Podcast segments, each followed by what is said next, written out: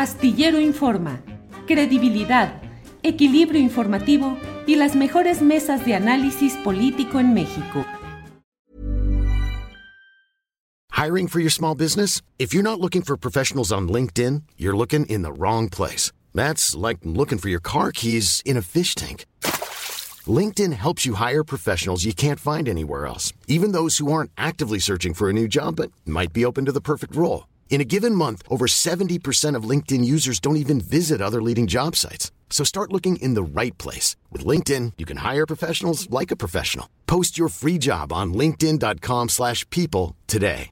Many of us have those stubborn pounds that seem impossible to lose, no matter how good we eat or how hard we work out. My solution is PlushCare. PlushCare is a leading telehealth provider with doctors who are there for you day and night to partner with you in your weight loss journey. They can prescribe FDA-approved weight loss medications like Wagovi and Zepbound for those who qualify.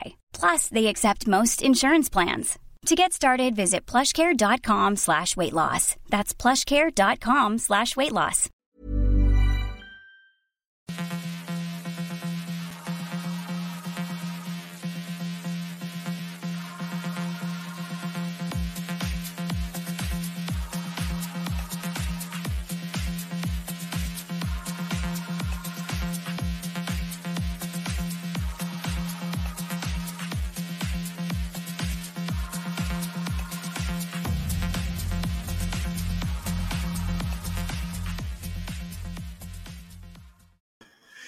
Las 12 del día con 54 minutos. Hoy estamos un poquito antes del inicio tradicional de nuestro programa de Astillero Informa, que suele iniciar diciendo la una de la tarde, la una de la tarde en punto. Hoy estamos con unos minutos extra porque tenemos un programa muy cargado de buena información, de información interesante. Y quisiera yo, antes de que iniciáramos ya nuestra ronda de entrevistas eh, programadas para este día, el comentarles acerca de lo que me parece que es muy relevante, lo que sucedió hoy en la conferencia mañanera de prensa, donde el subsecretario de Gobernación Alejandro Encinas, quien preside la comisión que busca la verdad y el acceso a la justicia en el tema de los estudiantes eh, de la normal de Ayotzinapa desaparecidos en Iguala hace ocho años menos un mes. Hoy se cumplen siete años y 11 meses de esa desaparición. El próximo 26 de septiembre se cumplirán eh, ocho años de lo que sucedió un 26 de septiembre y la madrugada del 27 y días posteriores en este trágico acontecimiento conocido como la desaparición de los 43 estudiantes de Ayotzinapa.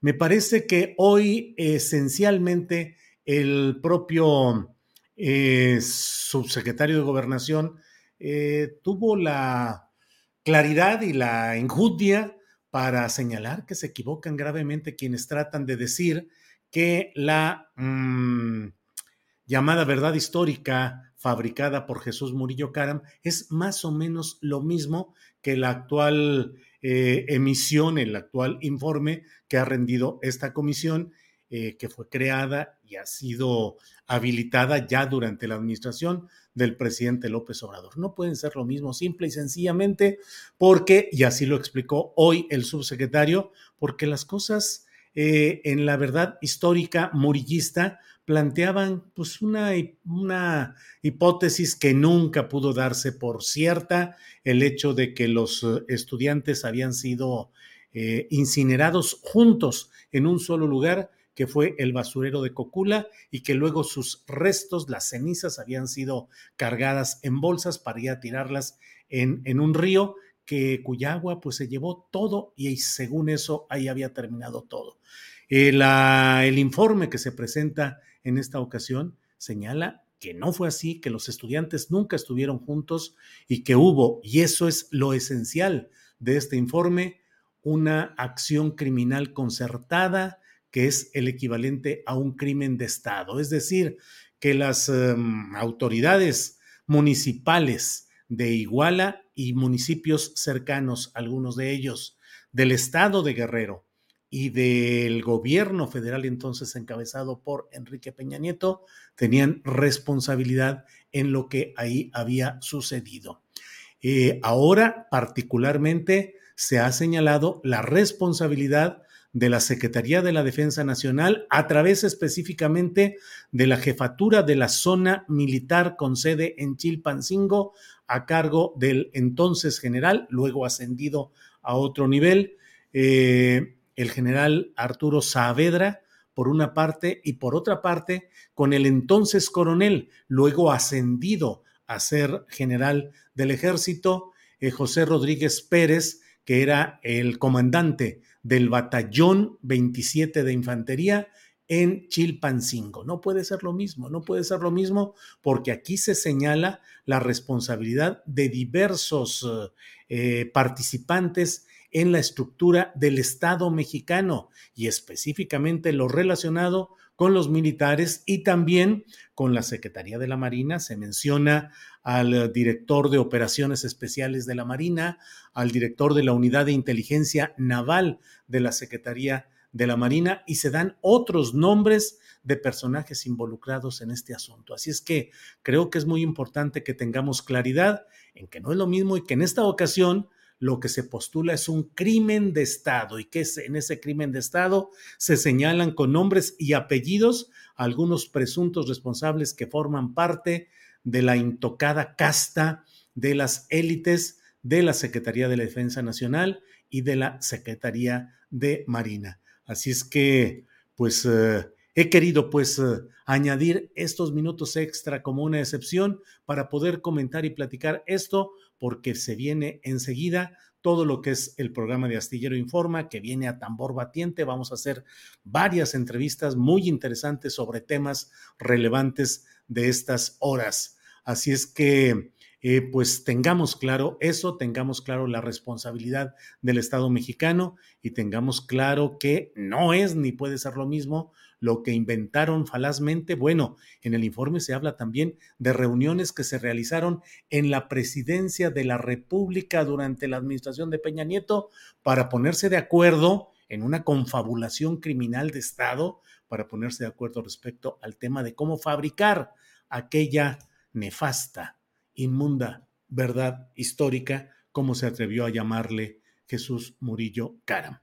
Bueno, pues ahora sí, después de todo lo que le he comentado, ahora sí que es la una de la tarde, la una de la tarde en punto, y empezamos aquí con Astillero Informa. Tenemos, como le he dicho, mucha información. En estos minutos previos he dado mi punto de vista sobre lo que ha sucedido eh, en esta conferencia mañanera de prensa con el subsecretario de Gobernación, Alejandro Encinas. Pero vamos a entrar de inmediato, de inmediato, y para ello déjeme decirle que tenemos ya la primera entrevista de este día, que es con Humberto Guerrero. Él es coordinador de derechos humanos en Fundar, Centro de Análisis e Investigación. En la mesa de seguridad con Guadalupe Correa Cabrera, ella nos dijo que era muy importante, muy interesante lo que se decía en este artículo. Lo leí y coincido. Así es que saludo a Humberto Guerrero. Humberto, buenas tardes. Muy buenas tardes.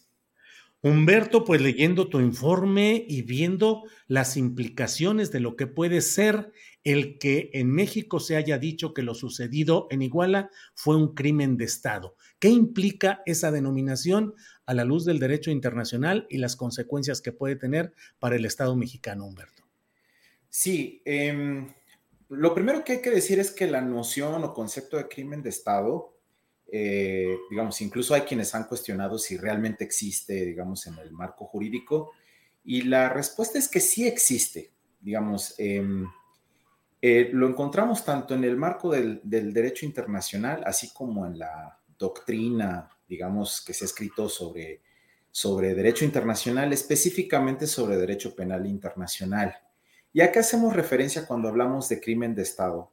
Hablamos referencia a em, digamos, ese tipo de criminalidad o de delitos que se cometen utilizando la estructura de poder que eh, representa el Estado y que no solamente se cometen a través de esa, de esa estructura, valiéndose de recursos materiales y humanos, sino que también em, en este tipo de criminalidad una cosa que les caracteriza es que eh, se utiliza también el poder del Estado, la, la estructura de poder del Estado, para ocultar este tipo de criminalidad, ¿no?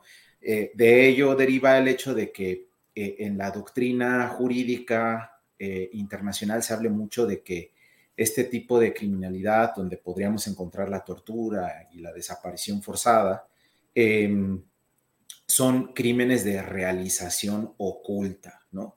Eh, y cuando se habla de que son crímenes de realización oculta, se refiere justo a que también hay una estructura que facilita el, eh, borrar las evidencias o controlar las evidencias eh, em, que podrían llegar a acreditar la responsabilidad de la estructura que participa en la comisión de estos crímenes y también de los personajes en específico. Y creo que el caso de Ayotzinapa es súper emblemático en este último elemento porque, eh, de hecho, derivado del propio informe del subsecretario Encinas, el mismo ha hecho referencia todavía a ciertos obstáculos ministeriales y, de parte de, instituciones como la Sedena, ¿no? Y justo ese tipo de obstáculos se refieren al acceso a información, ¿no? y, ese, y eso, digamos, es un claro ejemplo de cómo funciona la criminalidad de Estado. Quienes cometen este tipo de delitos, las estructuras que participan en este tipo de delitos, tienen el control de la información y de todos aquellos elementos que nos podrían ayudar a acreditar lo ocurrido. Y este es un, muy, claro, un muy claro ejemplo. Humberto, y esto implica que el Estado mexicano, al reconocer que esto es, bueno, el gobierno federal, al reconocer que esto es un crimen de Estado, puede colocar el expediente, el asunto de Iguala a Yotzinapa, disponible o con mayor disponibilidad incluso para exigencias justicieras desde tribunales internacionales? Sí, eh, recordemos que mm, básicamente todo el derecho internacional está organizado de tal manera de darle la oportunidad siempre al Estado involucrado de tratar de solucionar los problemas eh, a través de sus sistemas de justicia nacionales, ¿no? E, ese es el principio general. O sea, primero darle la oportunidad al Estado de solucionarlo a través de su propio aparato de justicia. Si ese aparato de justicia eh, eh, falla, ya sea por falta de capacidad o por falta de voluntad, por supuesto que existen digamos, eh, herramientas internacionales, eh, instancias internacionales ante las cuales se podría eh, pedir rendición de cuentas al Estado mexicano por lo ocurrido.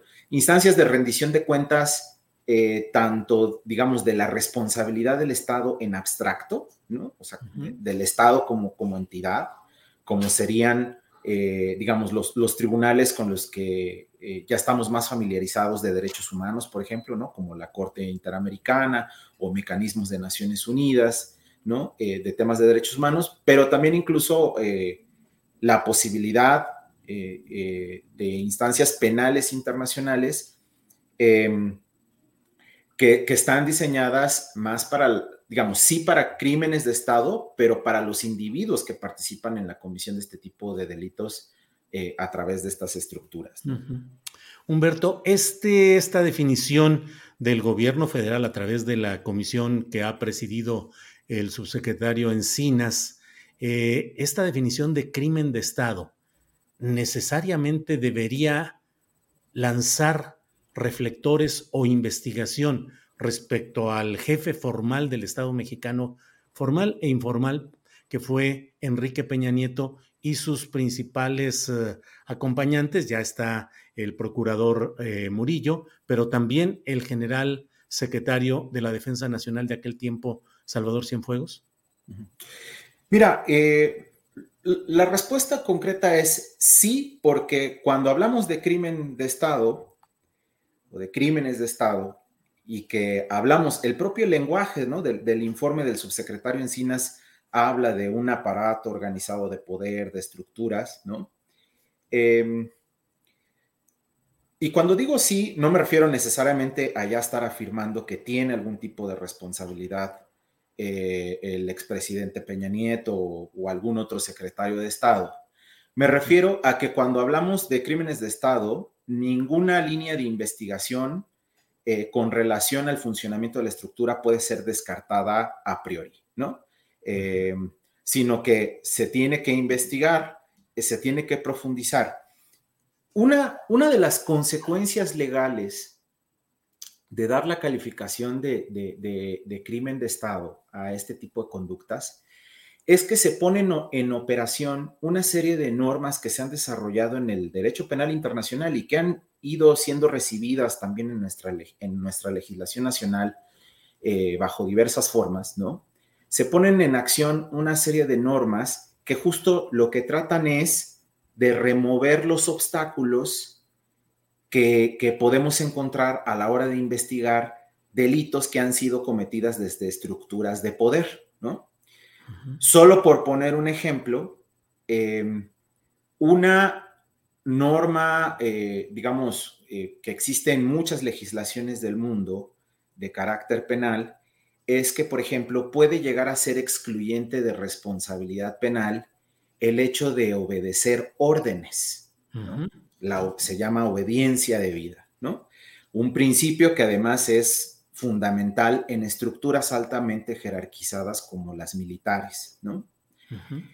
Cuando hablamos de este tipo de criminalidad, esa norma general, ¿no? Esa regla general de que, de que la, obediencia debida pudiera ser excluyente de responsabilidad penal, no opera, ¿no? Las normas internacionales son muy claras. Cuando hablamos de temas como tortura, como desaparición forzada, esa, esa exclusión por este motivo no puede ser alegado eh, por alguien que está siendo acusado por este tipo de delitos.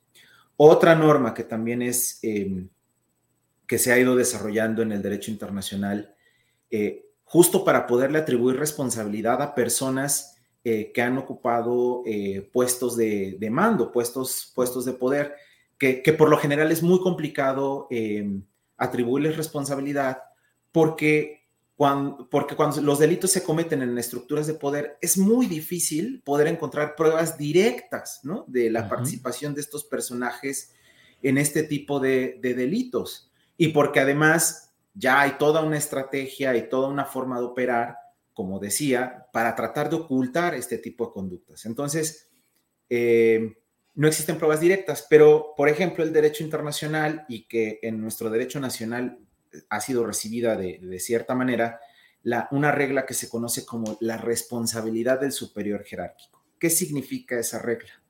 Esa regla significa que un superior jerárquico que no ejerce el control adecuado o debido sobre sus subordinados puede llegar a tener responsabilidad penal por los delitos que cometan esos subordinados cuando tiene conocimiento de que los están conociendo o incluso, fíjate hasta dónde llega la regla, ¿no? O sea, no, no, no es necesario, no es tan indispensable que tenga el conocimiento tal cual de que los subordinados estaban cometiendo los delitos.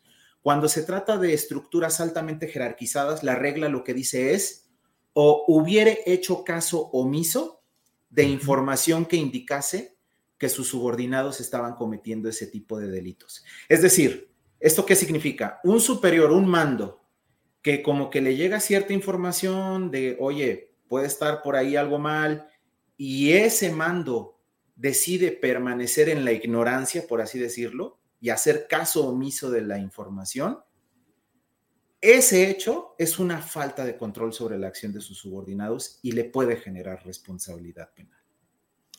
Humberto, pues es muy difícil eh, entrar al análisis de lo que apenas está informándose de esa manera, pero a mí como espectador, como analista de lo que sucede, pues me parece que resulta muy difícil, por ejemplo, que el secretario de la Defensa Nacional no hubiera conocido lo que estaba sucediendo en Iguala, donde tenía un eh, jefe, un comandante de, una, de un batallón que estaba viendo y viviendo lo que estaba pasando y un comandante de zona militar en Chilpancingo que también tenía que ser enterado. Parecería que a la luz de esta regla que tú nos dices, pues habría responsabilidades más arriba de Murillo Cara. Sí, sobre todo en estructuras altamente jerarquizadas como las militares, parece difícil. Ahora, eh, digo, vaya, tampoco vamos a, a vulnerar la presunción de inocencia de estos personajes, pero a lo que sí lo que, para lo que sí nos da es para poder afirmar que no se, es que no se puede descartar la línea de investigación relativa a revisar el nivel de conocimiento que tuvieron personajes más arriba en la cadena de mando sobre lo que estaba aconteciendo en, eh, Iguala. Pues Humberto, eh, solo cierro a reserva de lo que desees agregar preguntándote, em, este tipo de hechos como los que se están revelando, como los que ha revelado el informe del subsecretario Encinas, constituyen lo que en términos jurídicos se dice delitos de lesa humanidad? Ya. Mira, em, para poder llegar a esa, a esa conclusión, eh, tenemos que analizar eh, dos, bueno, básicamente un, un, elemento, ¿no? Si estas conductas formaron parte de un patrón de actuación de ataque sistemático a la población en esta región, eh, digamos, igual a Guerrero, ¿no? La respuesta es sí, ¿no? La respuesta es sí, sí pueden constituir crimen de lesa humanidad, porque eso lo que denotaría es que hubo sistematicidad, ¿no? Eh, que hubo un plan, una política preconcebida, ya sea directamente desde el propio Estado o de una organización criminal, ¿no? Eh, sea Guerreros Unidos, sean los Rojos, ¿no? Y cuando este tipo de conductas se cometen de manera sistemática, eh, sí que pueden constituir crímenes de lesa humanidad. Cuando se ha discutido este tema eh, en, lo público, Julio, se ha cometido el error de tratar de ver el caso Ayotzinapa como un hecho aislado, ¿no? Y si uno lo ve como un hecho aislado, o si uno, uno analiza los hechos de Ayotzinapa, digamos, en sí mismo solamente, eh, uno puede caer en el error de decir, ah, no, no lo son porque es un solo hecho, ¿no? Y no cumple como con este requisito de sistematicidad. Pero si nos vamos a tomar en serio la calificación de crimen de Estado que se le ha dado a estos hechos, ¿no? Lo que hay que analizar es si lo que ocurrió en Iguala está conectada con, con un patrón de actuación en esa región, ¿no? Eh, por parte de esta red criminal que eh, al parecer se conformó eh, con integrantes de delincuencia organizada, policías municipales, policías estatales, Policía Federal e incluso el ejército, ¿no? Y si logramos demostrar, ¿no? Que Ayotzinapa fue uno más de los abusos, ¿no? Eh, que, esta red criminal conformada y que, y que controlaban eh, la, operación de ese territorio es un crimen de lesa humanidad, ¿no? Porque está vinculado a todo ese patrón. Humberto, pues te agradezco mucho esta oportunidad de analizar pues con la mayor amplitud que nos permiten aquí las premuras de este tipo de programas, el poder informar, analizar y tener claridad en estos temas. Así es que, Humberto, te agradezco mucho esta oportunidad. Y muchas gracias por, la, por el espacio, Julio, y de hablar de estos temas que es importante. Así es. Humberto, muchas gracias y seguimos en contacto. Hasta luego. Humberto Guerrero eh, gracias por esta entrevista que nos ayuda a tener claro lo que está sucediendo. Humberto Guerrero es coordinador de derechos humanos en Fundar, Centro de Análisis e Investigación. Bueno, no hay... Mm, eh, mire, antes de seguir adelante, déjeme compartir con usted este video de lo que en la conferencia mañanera de prensa se dijo, pues en general sobre estos temas. Por favor, Andrés. Pero sí, también hay un contenido político, pues esclarecer un crimen y más un crimen de Estado, además de que es una responsabilidad del gobierno, es un asunto que hemos encarado con convicción y con voluntad política para ir al fondo de los hechos. Dicen algunos de los críticos que el informe no dice nada nuevo, que es lo mismo de la verdad histórica, lo cual es absolutamente falso. La verdad histórica se sustenta en que los estudiantes acudieron a Iguala y boicotear el informe de la presidenta del DIF en ese municipio, lo cual es falso, porque la misión de los estudiantes, el objetivo era tomar camiones y su llegada a Iguala fue el momento que lleva concluido este evento e incluso el festejo organizado en la Plaza Central de Iguala había concluido. Se dice que tras los enfrentamientos de los estudiantes con los policías municipales, enfrentamientos que no existieron, porque fueron agresiones de los policías municipales a los estudiantes, la policía de Iguala entregó al grupo delictivo de Guerreros Unidos, a los estudiantes, quienes fueron ultimados e incinerados en el basurero de Cocula y sus restos depositados en bolsas de plástico que fueron vertidas en el río San Juan. Como lo vamos a demostrar, en ningún momento los estudiantes estuvieron juntos.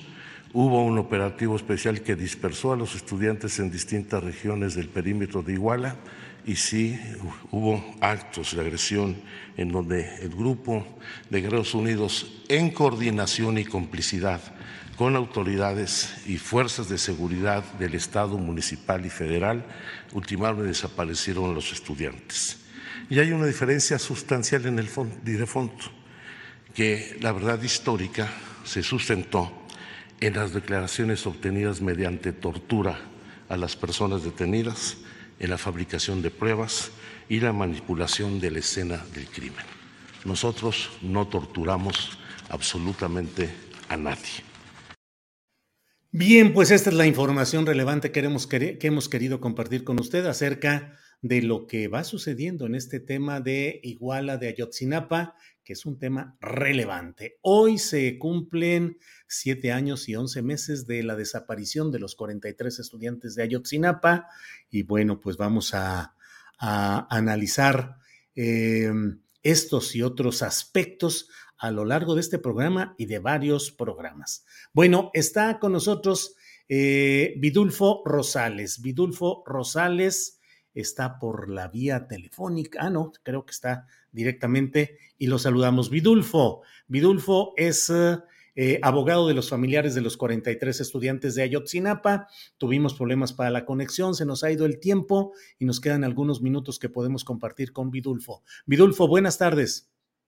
Buenas tardes, Julio. Gusto saludarte. Gracias, Vidulfo. ¿Cuál es la postura eh, respecto de hoy, respecto al informe rendido por eh, el subsecretario Encinas y lo que ha venido sucediendo? ¿Cuál es la postura hoy que se cumple pues un, un mes más dentro de los siete años y once meses de los acontecimientos lamentables de Iguala? Vidulfo. Mira, Julio, primero, eh, pues los padres al rato en la, marcha que van a tener, ellos darán una, posición oficial eh, respecto al informe. Ahí al, término de la, bueno, en la marcha, cuando inicie el meeting, se va a marchar del Ángel de la Independencia a las 4 de la tarde, se hace el recorrido y en el hemiciclo a Juárez se va a hacer el meeting y al iniciar el meeting ellos van a emitir un pronunciamiento oficial a ese respecto. Yo lo que te puedo decir ahora es algo, una opinión que yo voy a emitir este, de lo que hemos visto nosotros en el informe. Sí. Entonces, mira, lo, que vemos nosotros en el informe, eh, queremos destacar tres aspectos positivos y un aspecto un poco complicado, ¿verdad? Que, que todavía debe ser sujeto de, una, de otras valoraciones, de, de todo, sobre todo de carácter científico. Eh, los tres primeros aspectos es uno, que hay un reconocimiento que, que los hechos de Yotzinapa, la agresión el día 26 y 27 de septiembre, es este, un crimen de Estado. Eso creo que hay un eh, eh, no debemos relativizar esta, esta declaración, esta aceptación. A veces hemos tenido que acudir en otros casos a tribunales internacionales para lograr este reconocimiento. Hoy en día se hace. El segundo tiene que ver con las responsabilidades de las autoridades municipales y estatales. Estamos hablando de cuatro municipios en las que sus policías les resulta responsabilidad. Y estamos hablando de la policía estatal, que no había sido mencionada, ¿verdad?, anteriormente.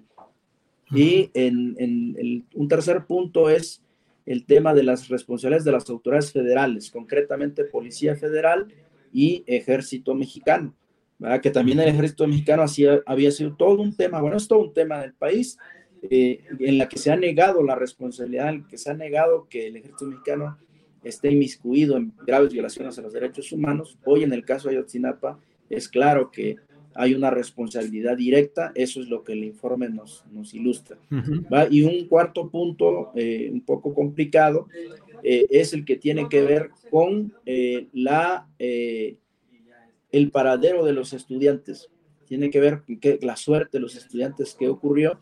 Ahí, mira, eh, hay algunos elementos que el Estado eh, hoy en día, que, la Comisión para la Verdad tiene, pero estos elementos son preliminares todavía, necesitan ser corroborados, eh, tanto por la propia Fiscalía como por, los padres y madres a través del eh, grupo interdisciplinario de expertos independientes.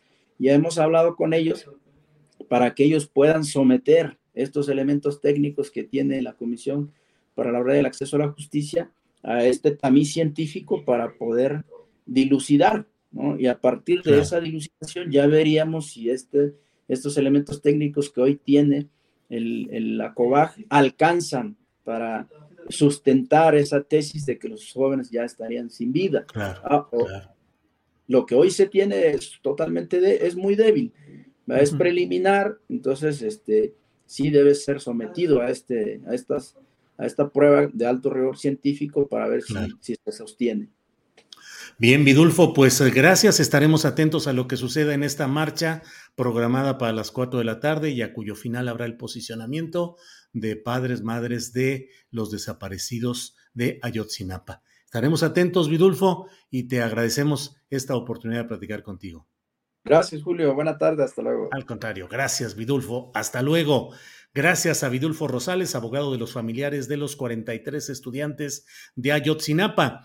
Vamos de inmediato a otro tema muy interesante porque está ya disponible en Netflix y ya está generando análisis polémica eh, en la docuserie El caso Casés Vallarta. Para ello está con nosotros el director de esta docuserie, Gerardo Naranjo. Gerardo, buenas tardes. Hola, Julio, mucho gusto. Gerardo, pues bienvenido a la polémica, porque obviamente un tema como este genera toda una un torbellino de polémica. Quien se asome a esta docuserie, ¿qué va a encontrar de qué le va a quedar, Gerardo? Julio, eh, quien vea la serie va a ver una historia de complejidad humana, va a ver una historia de traiciones, de oscuridades, de mucha suspicacia, de corrupción en la palabra, en la retórica. Eh, bueno, pues qué te digo, yo lo veo como los miserables de eh, ahora puesta en México, ¿no? Es una historia de gente que le va muy mal cuando se enfrenta al poder, eh, un poder perverso que hace artimañas inimaginables para tratar de conservar el poder. Eh, nada ajeno a lo que conocemos del día a día, Julio, solo que este fue un tiempo muy especial, un caso paradigmático, ¿no? Gerardo, ¿hubo algún aspecto en especial que te haya impactado a ti como director, aun cuando, pues ahora sí que trabajamos, tanto tú en tu ámbito como nosotros en el periodístico, pues trabajamos cotidianamente con hechos que son conmocionantes, impactantes, pero se va haciendo luego la piel dura y uno dice, bueno, tantas cosas que suceden. A ti en lo personal, como ser humano, ¿algo te impactó especialmente? Absolutamente. Eh, la reflexión de quiénes somos como grupo social, eh, cómo nos cuidamos y nos queremos los mexicanos y cómo no nos cuidamos y no nos queremos los mexicanos. En ese sentido, yo quiero decirte que esta historia es una historia que exhibe los prejuicios que manejamos en, eh, la vida diaria, ¿no? Como el prejuicio no, eh, agarró al país de secuestrado, ¿no? Fue, la verdad fue secuestrada, ayudada de prejuicios y de planes malévolos de hacer eh, una verdad compleja algo muy sencillo. Gerardo, y dentro de el proceso específico de, del rodaje, de la filmación, de, de, la recopilación de documentos, ¿qué problemas tuvieron? ¿Qué tan fácil o difícil fue en las entrevistas en general y particularmente el caso de Israel Vallarta? Una aventura, Julio, una aventura. Como tú dices, los periodistas eh, o comunicadores, yo como cineasta me veo más como, como de parte de la ficción, pero eh, compartimos la palabra, ¿no? La comunicación. Y eh, en ese sentido, el gran dilema fue cómo transferir, cómo empatizar, cómo hacer que la, que la audiencia sintiera compasión. Sabíamos que íbamos a tener en el tejido principal de la serie, eh, era testimonios, Julio. Entonces, era, iban a ser eh, testimonios contradictorios que se iban a enfrentar, que se iban a negar el uno al otro. Sabíamos que eso iba a existir.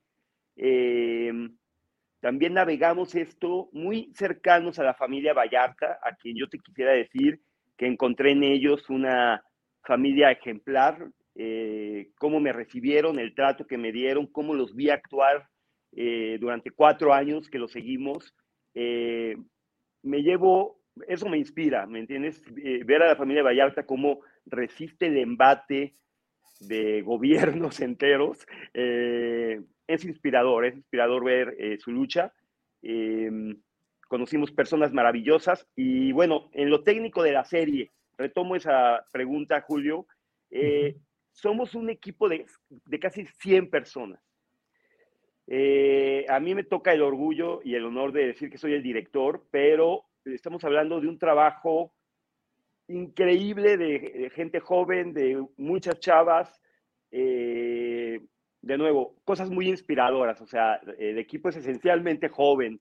en los investigadores, no sé cómo decirte, tantas cosas que se tuvieron que hacer para que la información fuera fidedigna, eh, Julio. Hicimos un proceso eh, fuerte y ahí nos ayudó, no sabes cuánta gente. Gerardo, ¿tuvieron algún tipo de, o tuviste tú algún tipo de, ya no digo de restricción eh, en un enfoque o en, una, en un planteamiento, ya no digo una restricción como una censura gubernamental, sino tú mismo, con base en una visión comercial, en una visión del relato, de la narrativa? ¿Te frenaste en algo? Súper pregunta. Mira, ¿te puedes imaginar cuántas susceptibilidades suscita que quieras tú hacer algo así? Entonces llegábamos con los de Chile y los del pozole decían que ya los habíamos traicionado. Y íbamos con los tacos y, o sea, eh, fue muy difícil tratar de expresar que realmente nuestra ambición, éramos tan ambiciosos que queríamos ser justos, neutros, y ir por ahí en ese camino sin, sin juzgar nosotros, dejar que la historia saliera por los poros de, del testimonio. Entonces, em, fue muy difícil. ¿Qué decirte? Eh, a ver, eh, en este caso hay un número de víctimas grande nosotros tratamos de acercarnos a todas las víctimas, Julio. Fue imposible. Muchas de las víctimas, repito, eh, estamos usando el término ya de una manera muy generosa. Los policías que fueron obligados a actuar, eh, los que fueron obligados a decir que eran secuestrados, los que sí eran secuestrados. O sea, hay muchas víctimas en este caso y a muy pocas se les ha hecho justicia. Y en este caso yo diría, por ejemplo, a los Vallarta, eh, ellos siguen en su lucha por ser declarados víctimas. El Estado mexicano se resiste aún a declararlos víctimas y eso a mí me parece inaudito, Julio. Eh, Gerardo, ¿fue difícil la entrevista, conseguirla o plantearla con Carlos Loret de Mola, que es una, una de las voces más eh, polémicas, y con el propio Israel Vallarta?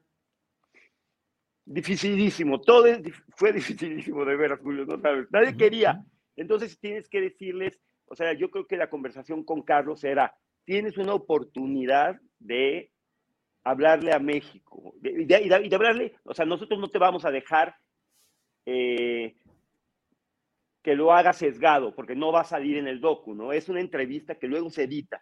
Entonces, para estar él, tiene que darnos algo de valor que sea de verdad, ¿no? Y eso se lo pedimos y yo siento que él entró al proyecto con ese espíritu, a, pues como dicen, ¿no? Como decir su verdad. Eh, pero lo igual, por ejemplo, Israel, pues el sistema eh, judicial, el sistema legal eh, que no nos permite hablar con los arraigados, un tema, tú sabes, Julio, de actualidad total, o sea, eso se está discutiendo hoy, y yo siento que nos hizo mucho daño eh, lo limitado que está Israel a 17 años de, casi 17, el 9 de diciembre va a ser 17, eh, dificilísimo, no pudimos hablar con él, nos cortaban las llamadas de la cárcel. Eh, en el documental hay una historia tristísima que es la de un señor que se llama David, que matan, bueno, muere eh, por estar involucrado en esto y, lo, meten por, al caso Julio, no sabes, de la manera más, pues, de suerte. él tuvo mala suerte, alguien le puso un dedo y dijo, uno de allá, un moreno de allá, y lo agarraron a él, le destruyeron la vida a toda la familia. Y la viuda nos cuenta, y para mí es de los momentos más conmovedores, donde ella dice que el sistema penitenciario es solo duro para los pobres, ¿no? O sea, que si uno puede comprar las visitas, el confort, pero ellos eran tan pobres que ella no le pudo comprar la libertad, ¿no? Y eso dolió. Y él murió solo en la cárcel, eh, bueno, muy querido por la gente de ahí, pero, pero sí murió solo. Eh, Gerardo, te agradezco mucho la posibilidad de platicar y yo no he visto, no he tenido tiempo, pero hoy, viernesito en la tarde, me chuto desde luego eh, el trabajo, pero cierro solo preguntándote, ¿qué fue lo que más te movió? ¿Qué tenías encima así como, como premisa? Objetividad, crítica o lección, por no decir moraleja.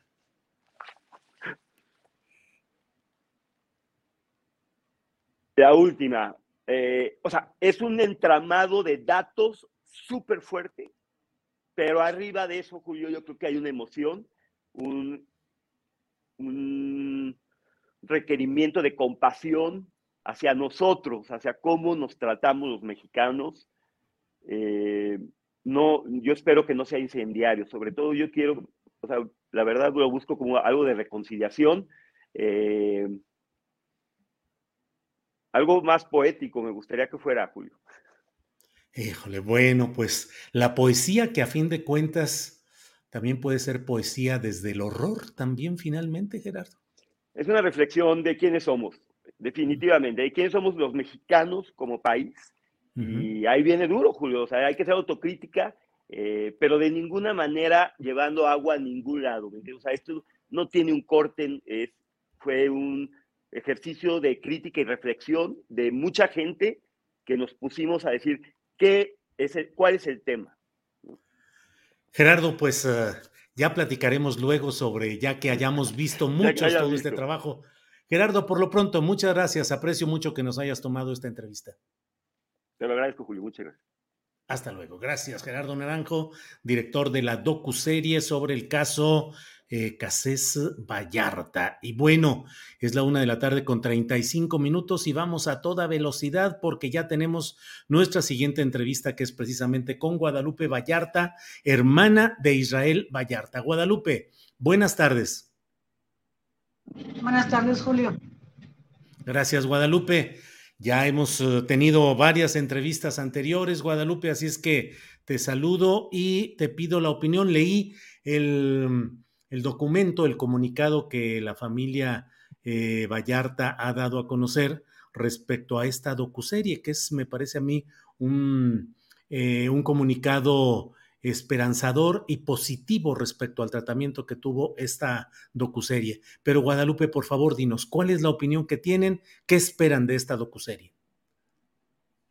Pues a mí me pareció, lo vimos un día antes de eh, o sea, ayer, antier por la tarde y estuvimos gran parte de la familia eh, presentes. Pues, aparte de todo, pues muchas emociones, ¿no? Porque para mí fue algo, yo no me imaginaba, de verdad, no sabía cómo iba a ser esta, esta serie. Eh, ayudé a, de alguna manera a dar mi testimonio, lo que, lo que nosotros vivimos, lo que yo viví desde el primer día de la detención de Israel. Y esa era esa, el objetivo era, pues, ahora que ve la oportunidad de que nos escucharan a la familia, ¿verdad? Este, era un momento muy importante para nosotros y por eso accedimos a, dar nuestras entrevistas para este documental, por esta serie. Y pienso que está muy bien hecha. Me parece, yo no sé mucho de, esas cuestiones, pero es muy nítida, es, este, es muy cruda también. Te quiero decir que tiene, que, tiene episodios este, difíciles, pero pues es la realidad y bueno, aparte de pues la tortura pues a veces te queda corto, ¿no? Porque es difícil de, describir algo que, que, solamente los vivieron los que sufrieron la tortura, pero es muy importante porque, porque proyecta gran parte de, las, de todas las violaciones graves que vieron en la detención de cada uno de mis familiares, ¿verdad? Pero además que, pues nosotros no éramos oídos, esa es la gran verdad, ¿no? Que nosotros, para nosotros no había quien nos escuchara. Yo, yo me acuerdo que yo tocaba puertas, iba al Senado, a muchos lugares y pues no, éramos discriminados, éramos pues maltratados incluso por las mismas instituciones, ¿no?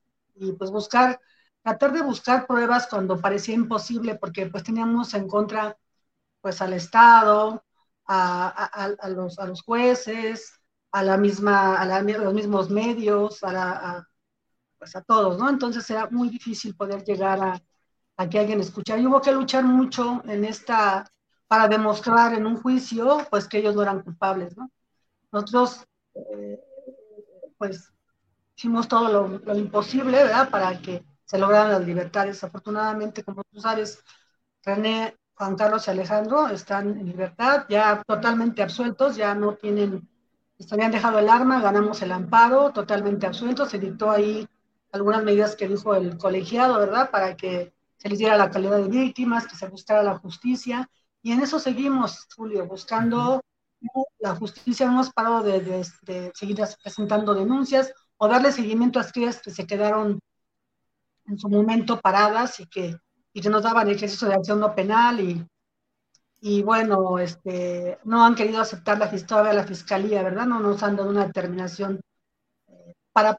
¿Cuál es el objetivo de todo esto? Dijéramos que que ya tienen libertad algunos y que ahí nos quedamos, pero yo creo que esto es, debemos seguir impulsando porque nos, nos ha costado trabajo, pero esto creo que ha sido un parteaguas para también hacer un poquito, un poquito de un granito de arena para impulsar todos estos cambios que hay en la justicia ahora y pretendemos que eso sea, ¿no? Y ahora, con lo que pasó hoy en la Corte Internacional y ahora en la Corte aquí, que esperemos que sea positivo, pues yo estoy muy, muy agradecida, ¿verdad? Que así sea y, y agradecida con, con, la producción de que nos dieron esta oportunidad de, de nosotros, este, decirlo por nuestra propia boca, que nos escuchen, ¿verdad? Y, y, y, no nada más lo que decían. Entonces, creo que es muy fuerte y es muy positivo para la familia, creo que, y creo que esto va a ayudar de alguna manera para también impulsar un poco también ya la libertad de Israel, no, que ya debe de salir, porque estamos viendo el caso de,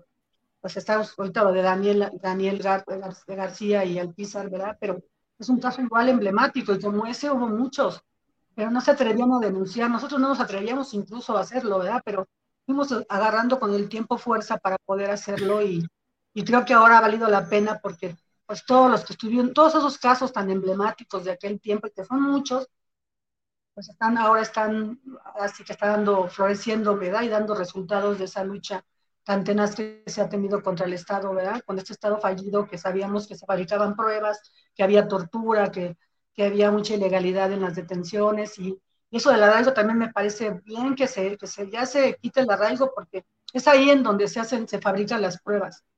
Claro, digo, claro. en el arraigo porque te detienen y ahí te llevan. Me acuerdo en el caso de, de, de bueno, de, de, René Mario, de René Juan Carlos Alejandro, que dijimos, para mañana nos van a soltar porque pues no, pues no hay nada, ¿no? El abogado nos decía, nos, nos, pusieron muchas horas para verlos, para empezar, nacieron. Pero uh -huh. nosotros nos dimos cuenta que se podía, teníamos la certeza que ellos iban a salir, pero ¿cuál es el, se los llevan de inmediato a esto, ellos no, después del arraigo se los llevan, y en ese arraigo es cuando viene Ezequiel a señalarlo, ¿no? Eso es uh -huh. terrible que llamen, que te arraiguen para que alguien tenga, que se preste para señalarte, ¿no? Afortunadamente claro. existían las pruebas, fueron siete años para que ellos tuvieran libertad y bueno, se logró. Y con esta serie creo que va a llegar a muchos países, tengo entendido que son más de 190 países, en más uh -huh. de 90 lenguas y eh, idiomas, perdón, uh -huh. idiomas y lenguas, entonces va a ser, va a tener una cobertura pues muy grande, ¿no? Entonces creo que sí.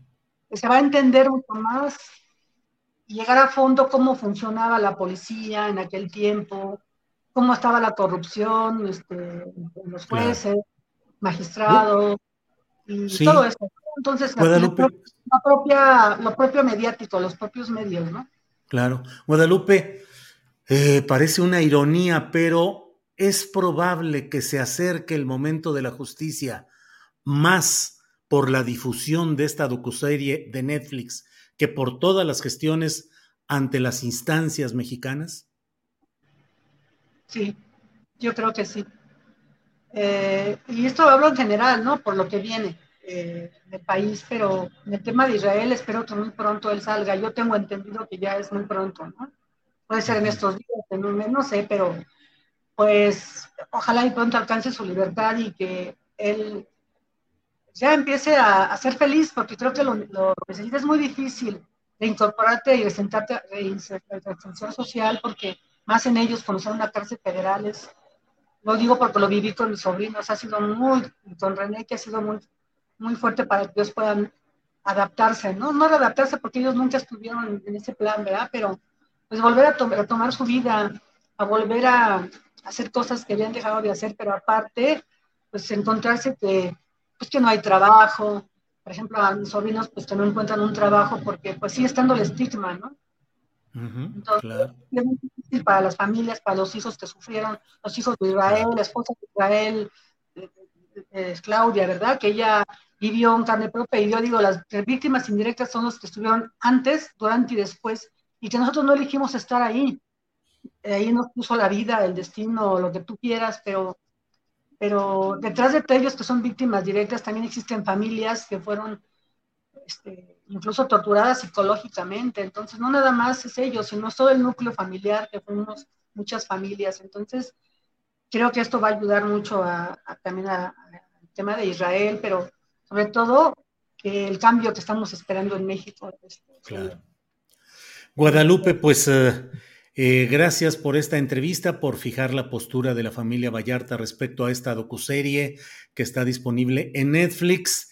Y pues seguiremos atentos para esperar el momento en el que al fin Israel esté libre. Guadalupe, te aprecio, te agradezco. Y Sergio también, porque a veces se gira solo en, el, en Israel, pero no olvidemos que todavía existen dos miembros más, que es Mario y Sergio, y estamos alcanzando la justicia. Yo decía el otro día, irónico, porque el día 8 de diciembre, lo platicamos alguna vez, que fue detenido Cedro García en un 8 de diciembre, de, pero del 2019, y Israel fue en el 2005, un 8 de diciembre, y ahora pues Cárdenas Palomino también pues ya está en prisión por, por la tortura que practicó sobre Mario y Sergio y otros dos chicos, pero aparte, la de Israel ha quedado impune, lo tenía ser consignado, entonces eso es algo que tenemos que seguir impulsando, porque tenemos que alcanzar a que sean castigados y que se radique la tortura en México. Esa es nuestra finalidad también.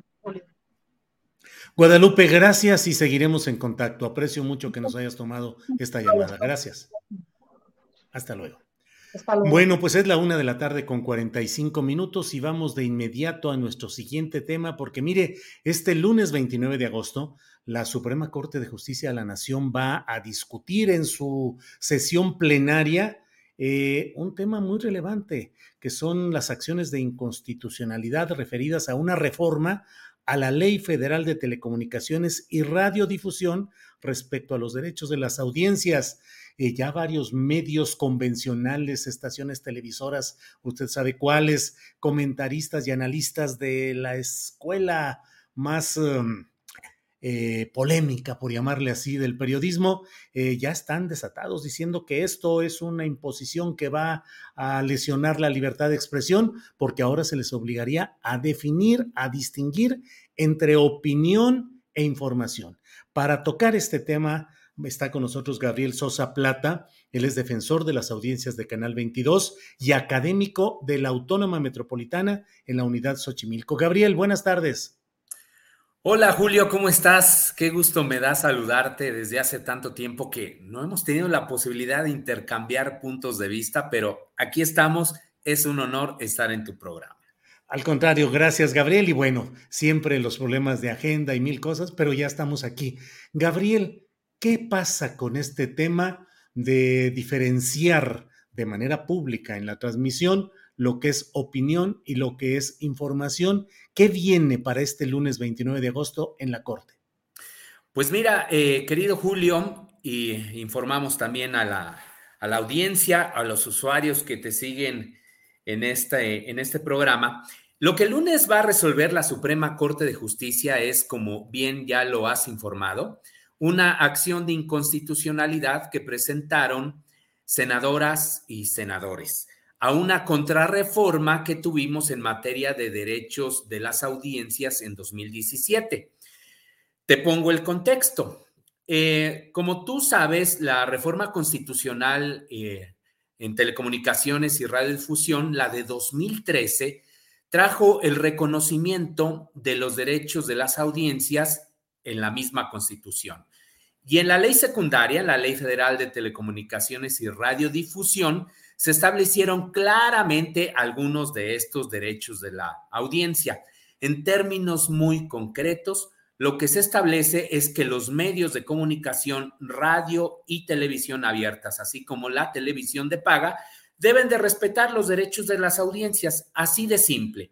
Esto es que las audiencias tienen derecho a contenidos plurales, a contenidos diversos, a que no haya discriminación, a que se respeten los derechos de niñas, niños y adolescentes, a que no se fomenten contenidos de violencia hacia las mujeres.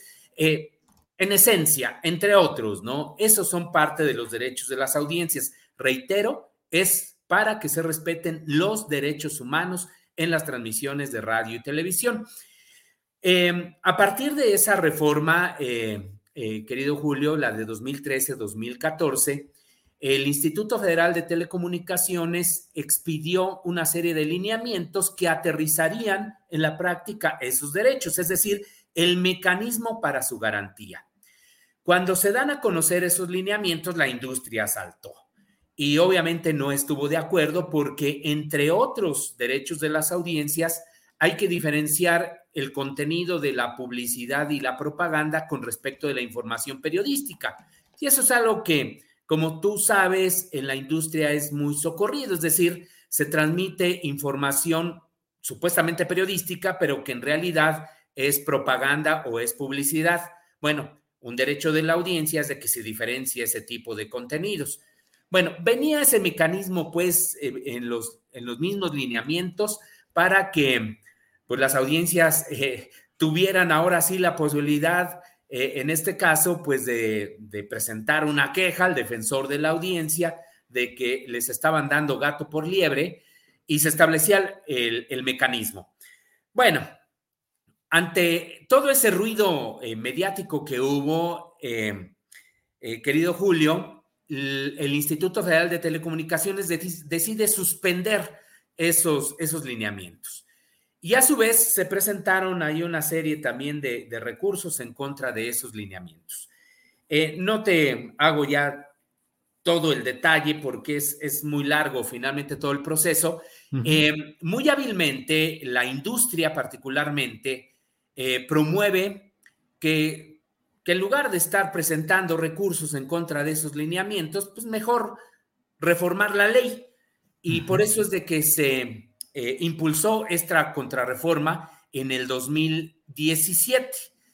Eh, fue así que se prácticamente se nulificaron en la práctica los derechos de las audiencias porque le quitaron plenamente las facultades al instituto para velar, tutelar esos derechos de las audiencias y dejaron todo al ámbito autorregulatorio, es decir, es el propio medio de comunicación el que tiene que responder si e, es válido o no eh, los derechos de las, de las audiencias y dejaron también en una desprotección importante, no solo a las audiencias, sino también a las y los defensores que se encargan pues de tutelarlos. De todas maneras, sí se conserva la obligación de las estaciones de radio y televisión a que tengan defensoras o defensores de las audiencias, pero no les dieron pues esta posibilidad para acudir a una instancia mayor como es el propio instituto en caso de que hubiese alguna vulneración y el medio de, un derecho de la audiencia o de, un derecho humano y el medio de comunicación no responda eh, eh, finalmente adecuadamente.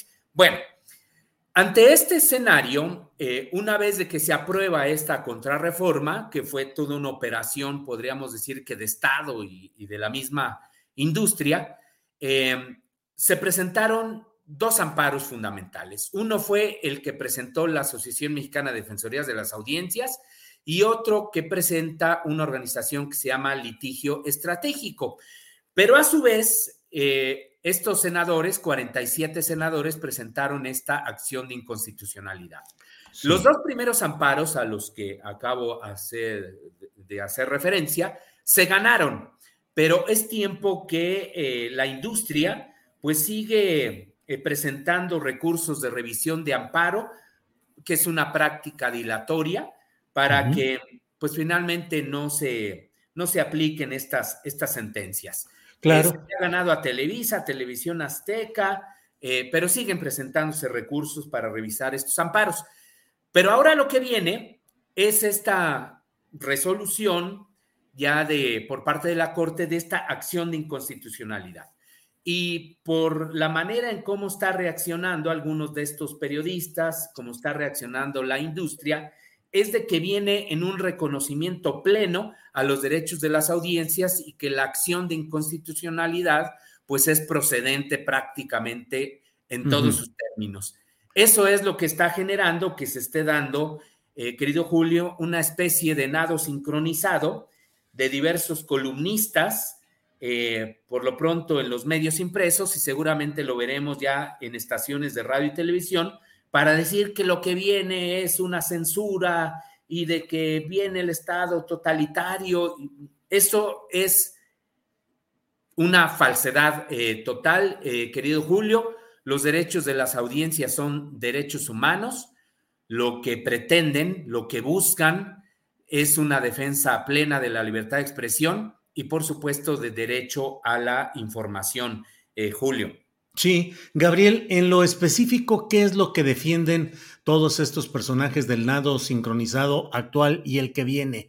Esa capacidad de informar, de dar la información, pero al mismo tiempo ejercer la opinión calificatoria o descalificatoria conforme a sus intereses. ¿Cómo se puede en la práctica hacer esa diferencia entre lo que es información y lo que es opinión, Gabriel?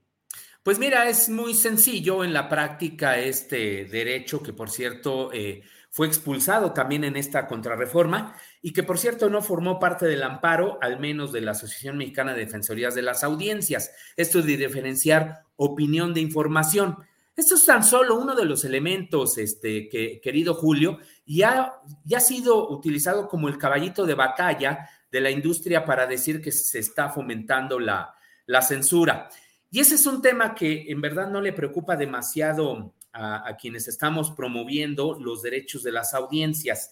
Eh, pero es muy sencillo ponerlo en la práctica. Es simplemente cuando se está dando una información periodística, pues se está haciendo una descripción de los hechos y cuando se está opinando en relación con estos hechos, pues simplemente se dice estoy opinando en torno de. Eso es tan tan sencillo, pues, que, que, no debería generar mayor inconveniente. Eh, querido yo creo que lo que más le preocupa eh, a, la, a, la, industria es de que ahora sí tendrían, por, por un derecho de la audiencia, que diferenciar cuando se trata de publicidad y propaganda con respecto a la información periodística.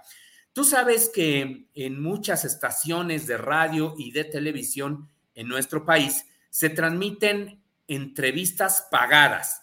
Eh, es decir, hay una operación finalmente comercial, pero nunca se le dice a la audiencia que esa pieza periodística, esa entrevista, esa nota, ese reportaje, esa crónica es pagada, sino que se presenta como si fuera un hecho noticioso, un hecho periodístico que le interesa al medio de comunicación, porque pues de esta manera eh, fortalece el derecho a, la información de, las audiencias, pero nunca se le dice que es una información pagada. Bueno, un derecho de la audiencia es de que se identifique cuando se transmite alguna pieza de esta naturaleza. Si, por ejemplo, eh, esta entrevista fuera pagada eh, y estuviéramos en un medio electrónico, Julio, eh, tú tendrías que poner, si siguiéramos la recomendación, los lineamientos que en su momento em, expidió o buscó tratar de expedir, porque eh, en realidad nunca estuvieron eh, vigentes, nunca, eh, estuvieron pues en esa circunstancia eh, jurídica, se tendría que poner una P, ¿no? De publicidad. Es decir, porque yo estaría pagando por esta entrevista. Eh, en el caso de la radio, si estuviéramos en la radio, tú tendrías que decir, bueno, lo que a continuación usted va a escuchar es una entrevista patrocinada por Gabriel Sosa Plat. o por la misma universidad, ¿no? En caso de que mi universidad estuviera pagando esta pieza informativa, ¿no? Bueno, esa es la parte que a mi parecer les, les molesta tanto, ¿no? Que ahora se tenga que, decir eso. E independientemente de toda esta, esta eh, obligación que, es no solo un derecho de la audiencia, Julio, sino que están en los mismos títulos de concesión eh, de, de, las estaciones de radio y televisión, que es la función social que tienen que ser plurales, que tienen que ser diversos, que tienen que ser incluyentes, etcétera, etcétera. Pero toda la, la sarta, perdón por la expresión de mentiras que se han dicho eh, en, estas columnas periodísticas son, eh, son notables. Fíjate lo que dice, por ejemplo, José Ureña en el diario 24 horas. Dice que lo que va a resolver la Corte el próximo lunes otorgaría derechos al gobierno federal para designar defensores. Julio, esto es absurdo, totalmente absurdo. O sea, quien elige a las y los defensores es el mismo medio de comunicación, pero sí tiene que ser personas idóneas. El gobierno federal no tiene que ver absolutamente nada con esto. En todo caso, si quieren señalar a alguien, tendría que ser al Instituto Federal de Telecomunicaciones, pero siempre y cuando le regresen las facultades que tendría en materia de derechos de las audiencias. Claro, claro. Fíjate nada más también lo que dicen. Daría mayores poderes al poder ejecutivo. Reitero, el gobierno federal no tiene que ver absolutamente nada de esto. Dice también, por ejemplo, sí. esa es una complacencia al presidente de la República porque lo que busca el presidente López Obrador es la censura y la cerrazón. Querido Julio, ojalá el presidente promoviera los derechos de las audiencias. Es más, hay varias iniciativas de Morena, de su partido, que ni siquiera se han dictaminado en materia de derechos de las audiencias y lo que buscan es justamente ir al, eh, en armonía con lo que se ha resuelto de los amparos. Y ni siquiera, pues, es un tema del presidente. Ojalá eh, eh, eh, la compañera Vilchis de los miércoles hablara de los derechos de las audiencias. Es un mecanismo también de participación para hacer valer los derechos de las audiencias. Entre otras barbaridades. Sí, sí, sí, ya me imagino. todo lo que... Una serie de mentiras y que nos llevaría pues, justamente a la reflexión de la ética y de los mismos derechos de los lectores. Claro. Gabriel Sosa, muchas gracias por abordar este tema, por darnos luces sobre él, ejemplos y todo esto nos va a ayudar mucho. Así es que te agradezco mucho esta oportunidad, Gabriel Sosa, defensor de audiencias del Canal 22. Al contrario, querido Julio, pues estar atentos a lo que se resuelva el próximo lunes. Si quieres, ya platicamos la semana entrante. Así es, quedemos en eso. Gracias, Gabriel, por esta ocasión. muchas gracias y buenas tardes a la audiencia. Igualmente. Bueno, en unos eh, minutitos estaremos ya con la mesa del más allá, pero en lo inmediato déjeme decirle que vamos eh, eh, ahora con los cinco minutos de inclusión de Daniel Robles Aro. Adelante. Julio, Adriana, Ángeles, Comunidad Astillero. Buenas tardes. Me da mucho gusto estar de nuevo con ustedes. Empiezo por el tema que dejé pendiente la semana pasada. Les comparto la buena noticia de que, un banco mexicano, ha realizado importantes adecuaciones en materia de accesibilidad. Recuerdan que les platiqué de los problemas técnicos que tuve en el INE, el SAT y otras dependencias por no poder firmar por mí mismo. Y también de la poca accesibilidad de los lectores de huellas dactilares. Número 1. No todas las personas podemos firmar. Por diferentes razones. Y en ciertos casos, como el mío por ejemplo, o el de alguien que tiene Parkinson o artritis, es muy difícil estirar el brazo y mantener los dedos inmóviles para registrar nuestras huellas. Eso sin contar con los problemas de movilidad para desplazarnos de nuestra casa al banco. Además algunas aplicaciones de banca móvil son excluyentes. Conozco a una persona invidente que sugirió a cierto banco una cuestión de accesibilidad.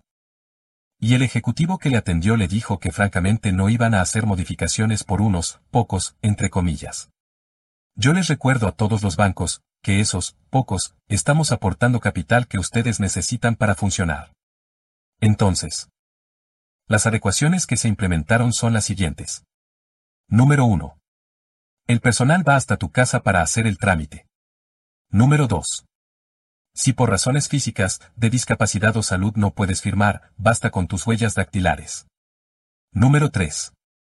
Ellos traen una nueva tecnología mediante la cual conectan un dispositivo lector de huellas a una tablet. Y lo mejor y más extraordinario, es que es un dispositivo pequeño para un solo dedo. Y con un cable flexible, de manera que tú no tienes que estirar tu brazo si no puedes. El dispositivo se puede acercar a tus dedos no importa en la posición en la que te encuentres. Si tienes espasticidad, si estás en cama, o si tienes algún otro impedimento. También, en la misma visita, te asesoran de cómo dar de alta tu banca móvil. A propósito de estos cambios. Se lanzó un comunicado, que a continuación les comparto. El documento dice, palabras más. Palabras menos, que.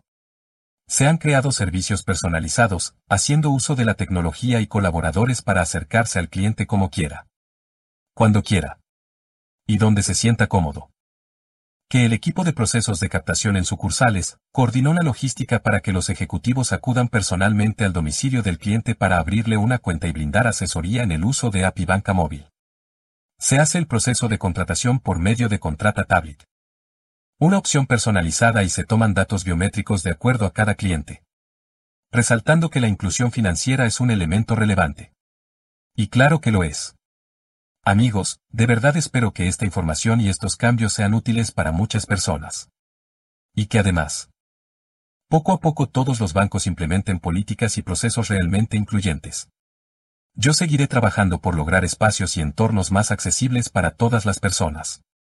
Y por cierto, les quiero platicar que mi mamá salió bien de su cirugía y ya está en casa recuperándose y muy agradecida con toda la comunidad de Astillero Informa por su gran apoyo en todos los sentidos. Aún falta otra cirugía, pero ya que se recupere de esta. Muchísimas gracias por estar al pendiente y ser nuestro sustento. De verdad no me siento para nada solo. Y haré lo posible por ser una persona útil y servicial para la sociedad y corresponder a lo mucho que recibo en la vida. Hasta la próxima. Muchas gracias. Sobre mi discapacidad. Por lo general se le conoce como parálisis cerebral. A grandes rasgos. No hablo. No camino. Solo controlo mis ojos. Que son como los limones que me dio la vida. Con ellos, una pizca de tecnología, y mucho coco, haré de mi vida una gran limonada para compartir. Y a propósito, te comparto mis redes. Twitter. Arroba Daniel Robles Mex. Facebook. Daniel Robles Aro. YouTube. Daniel Robles Aro. Instagram. Daniel México 2020. Allá nos vemos. Si quieres hacer una aportación económica, aquí puedes hacerlo. Esto será temporal solamente. Confío en que las cosas se resolverán pronto. Gracias por preguntar y estar al pendiente. Bien, pues ya estamos de regreso. Son las 2 de la tarde con 6 minutos. Le informo muy rápidamente que ha habido una fuerte explosión en un ducto de Pemex en Amozoc, Puebla. La información apenas está fluyendo. No se conocen las causas o, indicios de las causas de esta explosión en Amozoc, Puebla. Y le comento también que transportistas han establecido un bloqueo sobre la carretera eh, México-Pachuca por los asesinatos de choferes y la violencia contra conductores de vehículos de servicio público. Bueno, son las dos de la tarde con seis minutos y es el momento en el cual entramos a la mesa del más allá. Ya están ahí, Fer... oh, Fernando Rivera Calderón. ¿Es el de adelante o es el de No, no, no. Fernando, buenas tardes. Hola, hola. Mira, oye, ahora sí puedo decir qué chango payaso. Qué chango payaso es mi nuevo hijo, este, lo estoy, lo estoy educando, ¿verdad? Este, ¿Cómo se llama? Este, em, en honor a mi amigo Jairo Calisto Albarrán, le voy a poner el, el derechango. El derechango, órale, órale, muy bien. Qué ganas de meterlos a tu casa, Fernando. monochango va a ser ahora en lugar de monocordio, va a ser ahí. Fernando, buenas tardes. Buenas tardes, buenas tardes, Ana Horacio, qué gusto. Horacio Franco, buenas tardes. Hola, hola, buenas tardes a todos. Qué gusto estar aquí de nuevo. Sí, Horacio, gracias. Ana Francis Moore, buenas tardes. Hola, aquí transmitiendo desde el Congreso de la Ciudad de México. Así es, gracias, Ana Francis. Luego nos pasas tu reporte de lo que está sucediendo por ahí. Gracias. Horacio, vamos entrando en materia. A ver, eh, tú ves, eh, eres un hombre dedicado a recopilar información, en estar viéndola, en estar analizando, participando. Pero ves televisión por gusto, o sea, eh, ¿algo te gusta de la televisión? No, yo di de baja la televisión en, la, señal de televisión abierta en 2001, cuando, cuando era toda la saturación de, lo del 11 de septiembre y me, de veras me enfermé, me, llegó a enfermar de, de, toda la cuestión de tanto lo que pasó por la manipulación, por el horror, por el terror, por todo lo demás, decidí de dar, decidí dar de baja la tele, porque yo no veía más que, o sea, desde hace mucho que no veía más que noticieros.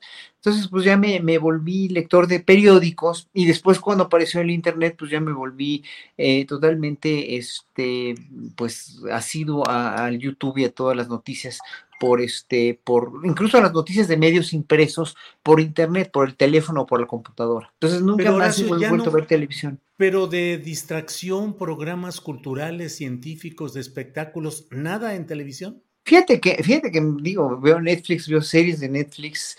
Este, estaba viendo una, una serie de un doctor autista muy, muy interesante, o qué sé yo, pero mira, la verdad, la verdad, como tengo tanto trabajo en, en, la cuestión de estudiar y de estar concentrado en mis alumnos y en todo lo que tengo que platicar en las chairimesas como esta en la que participo, bueno, para mí es una chairimesa, pero para no, no para todos. no, no, pero fuera de WhatsApp.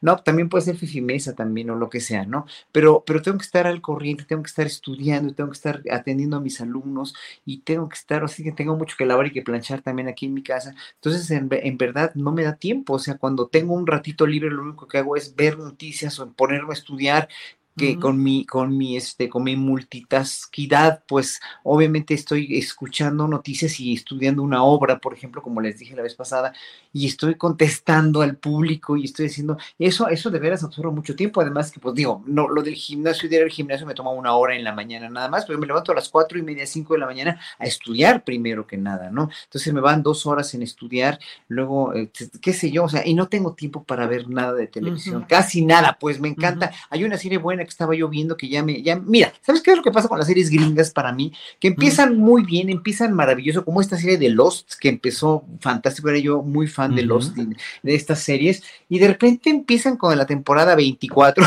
la temporada ya no las puedes ni ver, dices, ya cállense, ya, por favor, ya, es que el mismo cliché gringo tan, tan odioso, ¿no? Entonces, de repente una buena película, pues sí, evidentemente cuando tengo un tiempecito un sábado domingo, pero sábados o domingos, lo único que hago son sociales con amigos a los que nunca puedo ver, ¿no? Bien, gracias Horacio. Ana Francis, Ana Francis, ¿estás ahí?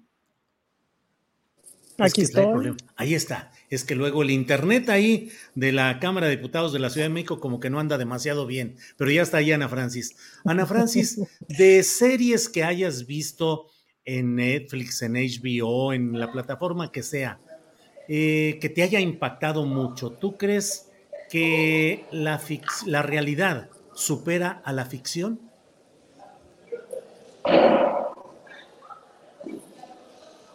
Uy, pues yo no sé si la realidad, bueno, la realidad supera a la ficción es como una, como una frase hecha muy útil, porque en efecto la realidad supera a la ficción.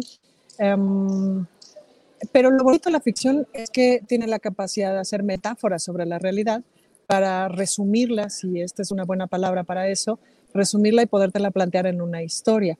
Hay una serie increíble que estoy viendo que se llama Roar, como el grito así de ¿no?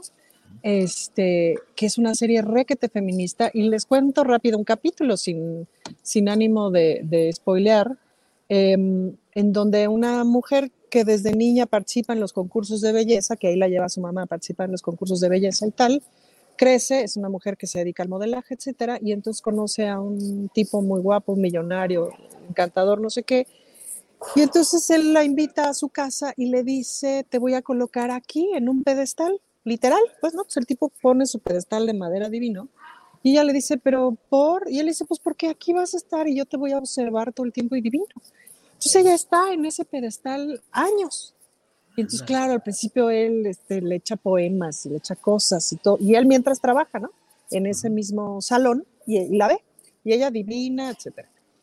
Y luego él pues se aburre y ella, claro, se aburre como mandril, pero él luego se aburre de admirarla y básicamente ya un día se baja el pedestal, echa mucho desmadre por la ciudad, etcétera, y luego se baja radicalmente del pedestal y se va un poquito a vivir la vida y termina poniendo una tienda en donde vende cosas para mujeres y ella está en ese pedestal como dueña, pero comercializando, digamos, ahora ese asunto, pero sigue sin bajar del pedestal.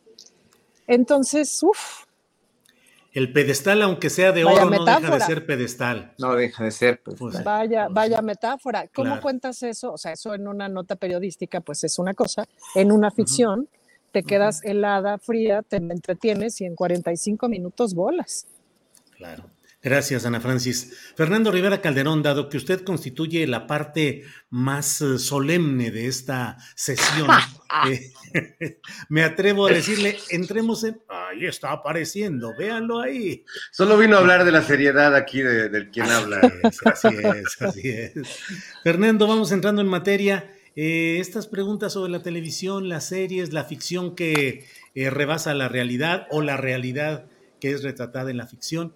Eh, ¿Qué opinas de lo que estamos viviendo respecto al caso Iguala, en este duelo de narraciones, en el cual un segmento de opinantes, sobre todo en los medios de comunicación industriales o, comerciales, eh, convencionales, pues afirman que no cambió nada, que de hecho es más o menos la misma historia con algunos agregados, con algunas actualizaciones. ¿Qué opinas de ese duelo de narrativas, Fernando?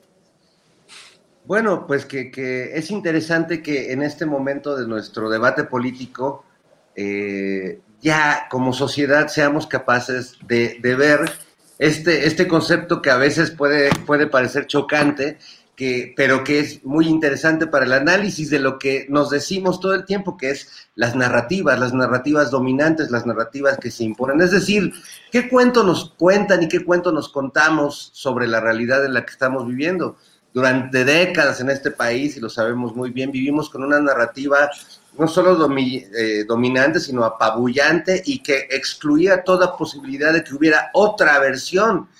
Creo que el caso de, esta masacre de Iguala, de los jóvenes de la normal de Ayotzinapa, eh, enfrentó, como pocas veces en la historia de México, muchas narrativas y curiosamente las narrativas alternativas, las narrativas apócrifas, para volver a nuestro lenguaje bíblico de la semana pasada, tuvieron mucho más peso y mucha mayor contundencia que la narrativa, que la verdad histórica oficial.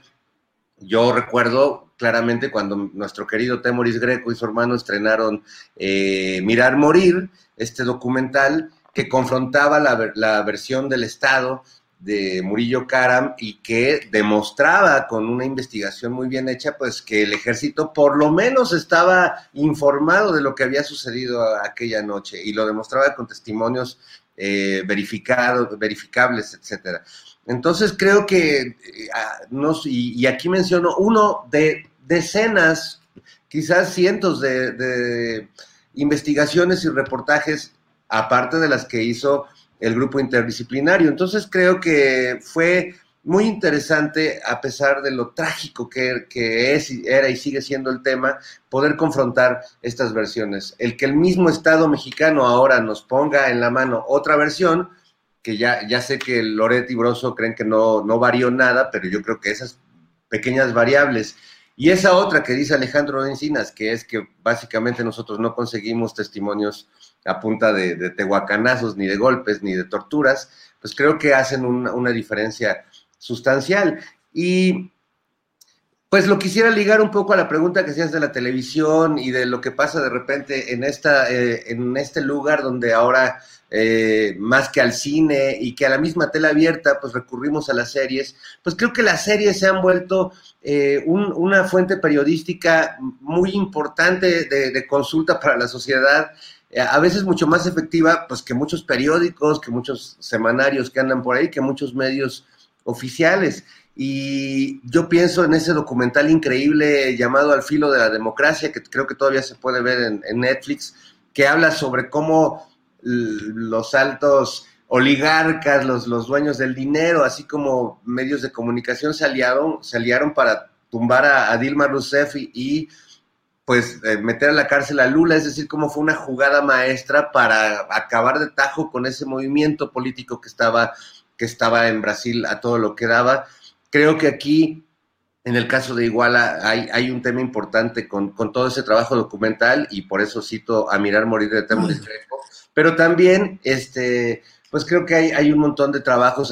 Se acaba de estrenar eh, el documental, no lo he visto, sobre el eh, tema de Florán Cassés, Israel Vallarta.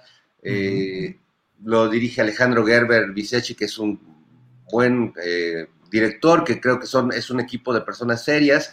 y escuchaba a, justo a la madre de Israel Vallarta decirte que que quizás este documental puede tener más peso en el desarrollo. Hermana, hermana, Guadalupe Vallarta, hermana. Su hermana, perdóname, Julio, su hermana, que te decía que probablemente su caso, eh, eh, este documental tenga, pues, incida mucho más en la resolución de este caso que todo el proceso largo y engorroso judicial y mediático que hemos visto sobre el caso. Y eso, hijo, pues, este, no, no sé si es bueno o malo, pero por lo menos debería preocuparnos, ¿no? De que, de que la justicia se resuelva mucho mejor en, estas narrativas alternas que a través de las narrativas de, la autoridad que ejerce la justicia en este país. Gracias, Fernando. Horacio Franco, eh, ya entrados en este tema de pues de las narrativas de quienes pretenden decir, no, hombre, pues es lo mismo, más o menos, y la actitud incluso tan cínica de el entonces procurador Murillo Karam.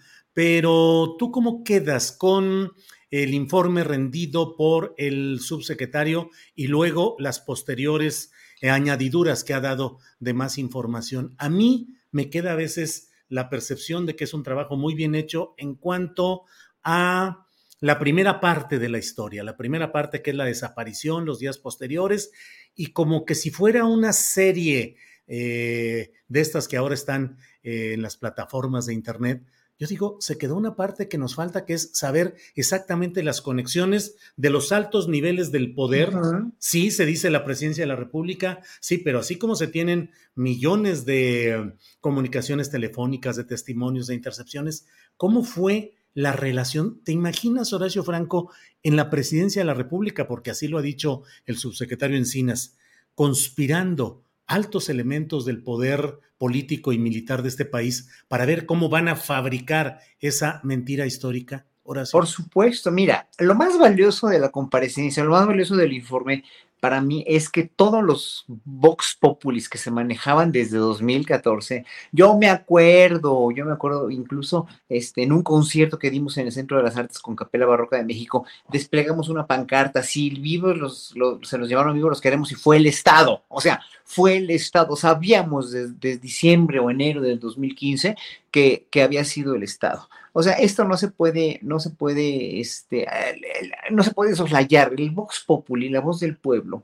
que hoy tanto denostó este eh, Guillermo Sheridan en lo que leyó, este, que, quisiera hablar de eso después, porque es verdaderamente vergonzoso como un, como alguien de México y que ha vivido y, ha, ha, este, ha, prosperado una carrera en México puede hablar así de los mexicanos cuando todos esos defectos son defectos que tienen todos los seres humanos en todo el mundo, pero luego hablemos de eso, de lo de Sheridan, que es verdaderamente apabullantemente vergonzoso. Pero bueno, eh, decía de la voz populi, la, la, voz del pueblo, todo, todo lo que, los rumores que corríamos, esas suposiciones sabias en realidad, suposiciones total y absolutamente fundamentadas, no en, no en, no en el mal pensar, porque nos acostumbraron a, los gobernantes anteriores nos acostumbraron a mal pensar y a mal, y, de veras a, denostarlos en secreto, porque obviamente te podía costar la carrera, la vida o, lo que fuera, ¿no? En ese sentido, pero en, en, en realidad todos decíamos eso, todos manifestábamos esas verdades, ¿no? Y hoy por hoy, que alguien en el gobierno, en una conferencia del presidente o de, desde la, conferencia de, la, de, la, de, principios de semana que da encinas, este, con todo esto, ¿no? Con todas esas clarificaciones, con todo esto de fue el Estado, claro que fue el Estado, es un crimen de Estado, es un crimen igual que hicieron los nazis, con las mismas, con las mismas modus operandi, con los mismos modus operandi pues te, te, te, reconforta como pueblo, ¿no? Te dice, bueno, oh, por fin están reconociéndolo, por fin están, están reconociendo sin que haya venido una, una, una, invasión extranjera a ponerlos en orden, pues, ¿no? O sea, aquí hay una investigación muy bien hecha, hecha hasta sus últimas consecuencias, me parece muy meticuloso, se han hecho cosas, como lo dijo Encinas hoy, que no se hacen en ningún otro lado del mundo, ¿no? Para la cuestión de la investigación, y me parece muy verdaderamente encomiástico de este gobierno, porque este gobierno, pues, lo hubiera dicho, le hubiera sido fácil también una solución simplista de, de, este, de no llegar hasta las últimas consecuencias, pero es una de las promesas de campaña que López Obrador hizo. Entonces el crimen de Otsinapa está quedando resuelto. ¿Qué falta por hacer? Falta lo punitivo, falta ya eh, en verdad eh, llegar a estas últimas consecuencias, como tú bien dices, de no, de, de, que, de, no hacerse tonto ni el gobierno, ni el pueblo, ni nadie, y mucho menos ellos que son los culpables intelectuales, que son los que sabían qué es lo que estaba pasando en su, en su, en sus, en su, en su alrededor y con la, con, la gente. Me, pareció muy interesante lo que, lo que este, lo que estuviste hablando con Guerrero, ¿no? Este, con este, este hombre, este ¿cómo se llama? Guerrero hace ratito, en el principio del noticiero. Sí, sí, al principio del programa tuvimos con Humberto, Guerrero. Con Humberto Guerrero, me pareció verdaderamente interesante. Es que eso hay que, hay que apoyar mucho también en la cuestión del ejército. O sea, no hay posibilidad, es, es muy, es, lo, lo, correcto sería o lo justo sería que precisamente paguen los de arriba porque los de arriba tienen que saber lo que están haciendo los de abajo, si no, ¿para qué, perdón, pero ¿para qué chingados están arriba? Pues no, o sea, alguien que está arriba tiene que estar, tener el control de todo. Claro. Gracias, Horacio. Ana Francis Moore, fue el Estado, se confirma que fue el Estado. Pregunto, ¿fue el ejército y fue también Peña Nieto? Pues me parece que fue el ejército, fueron las policías, eh, fue la fiscalía y fue el ejército. Y fue, y fue también Peña Nieto, sin duda, fue claro que el Poder Ejecutivo.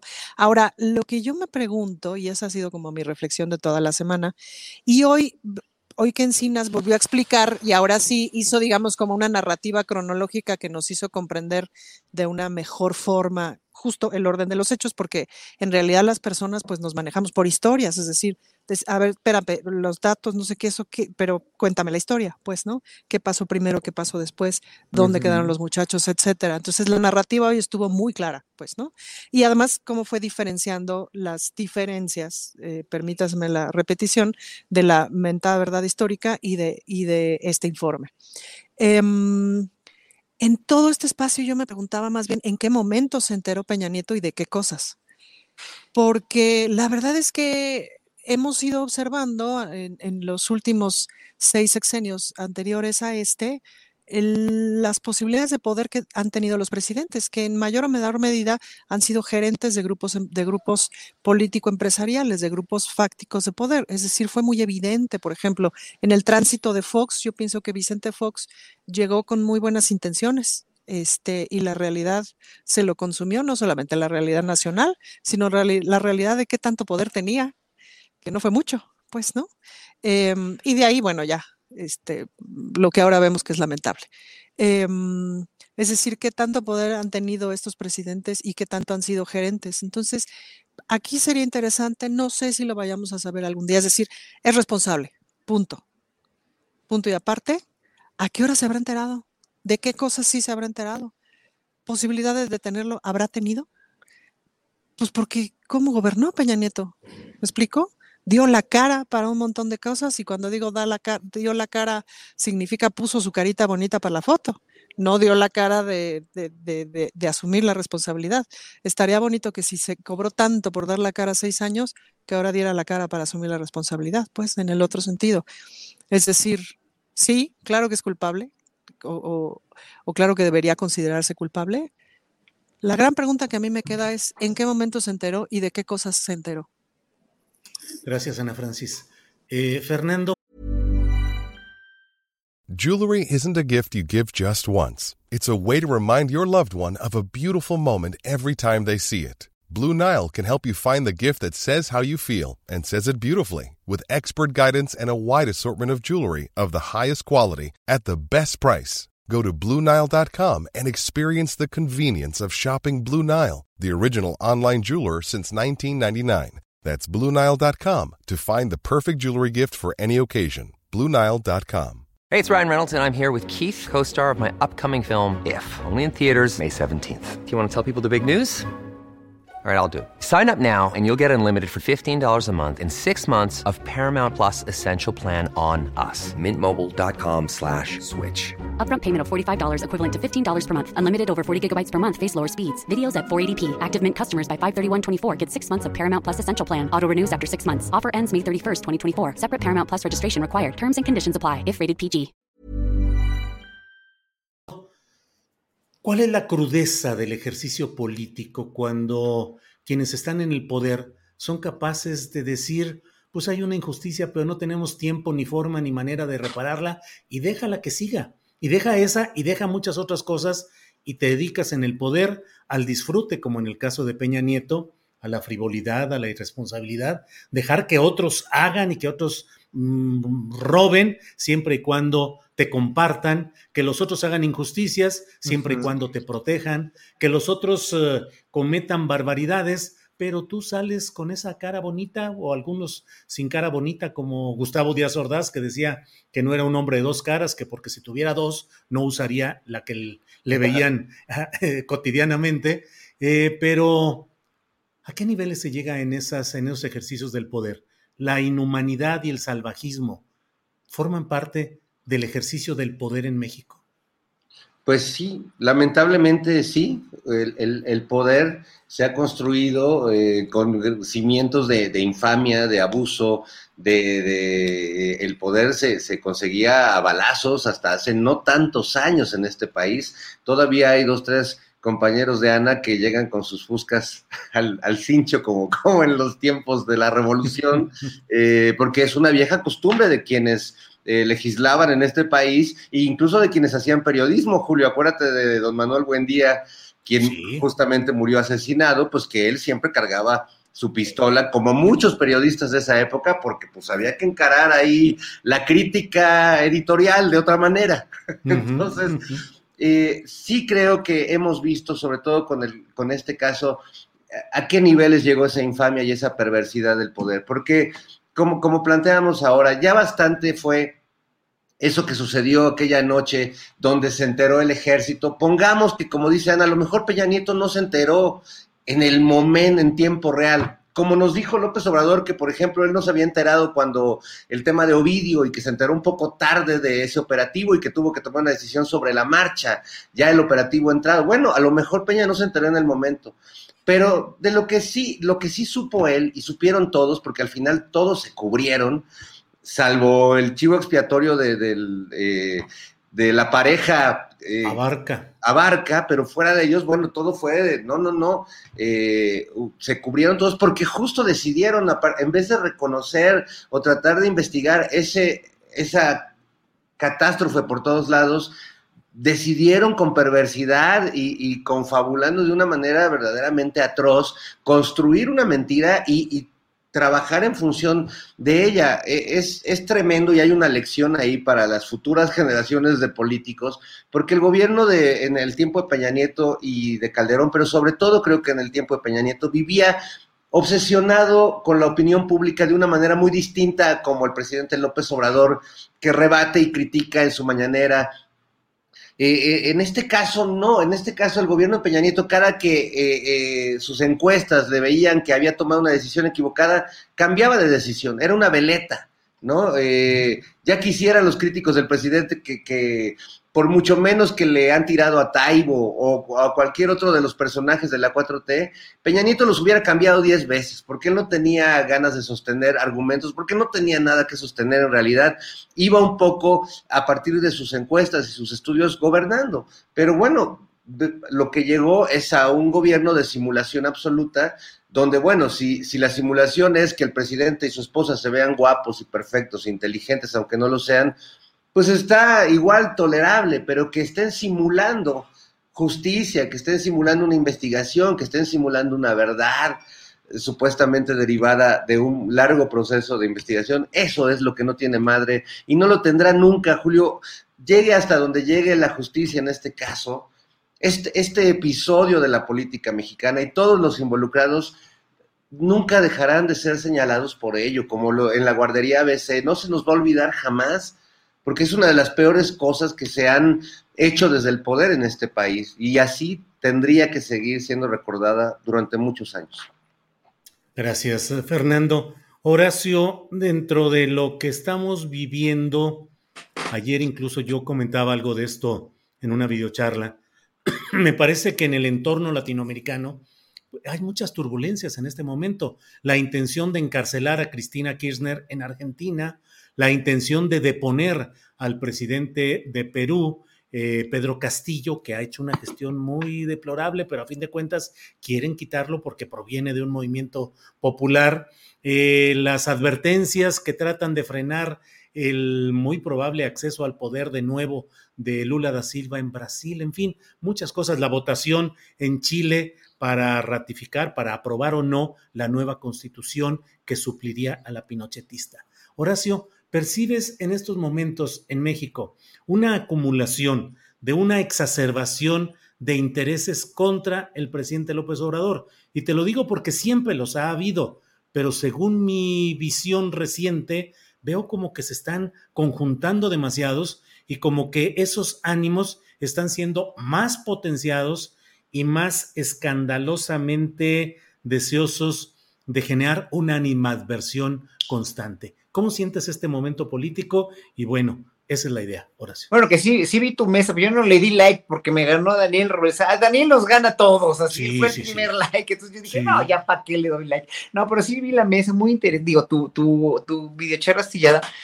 Eh, mira, Julio, yo, yo, o sea, lo, lo, lo has enumerado muy bien y lo has eh, visto, lo estás viendo de una manera muy objetiva, porque hay un peligro acechante, en realidad, en toda la, la región, ¿no? Eh, basta ver con lo que tú has acá, acabas de anunciar eh, y basta ver los intereses tan mezquinos que hay por parte de quienes patrocinan los intereses o quienes tienen los intereses económicos en toda la región, empezando por los norteamericanos, obviamente. Los europeos no cantan mal las rancheras tampoco, ¿no?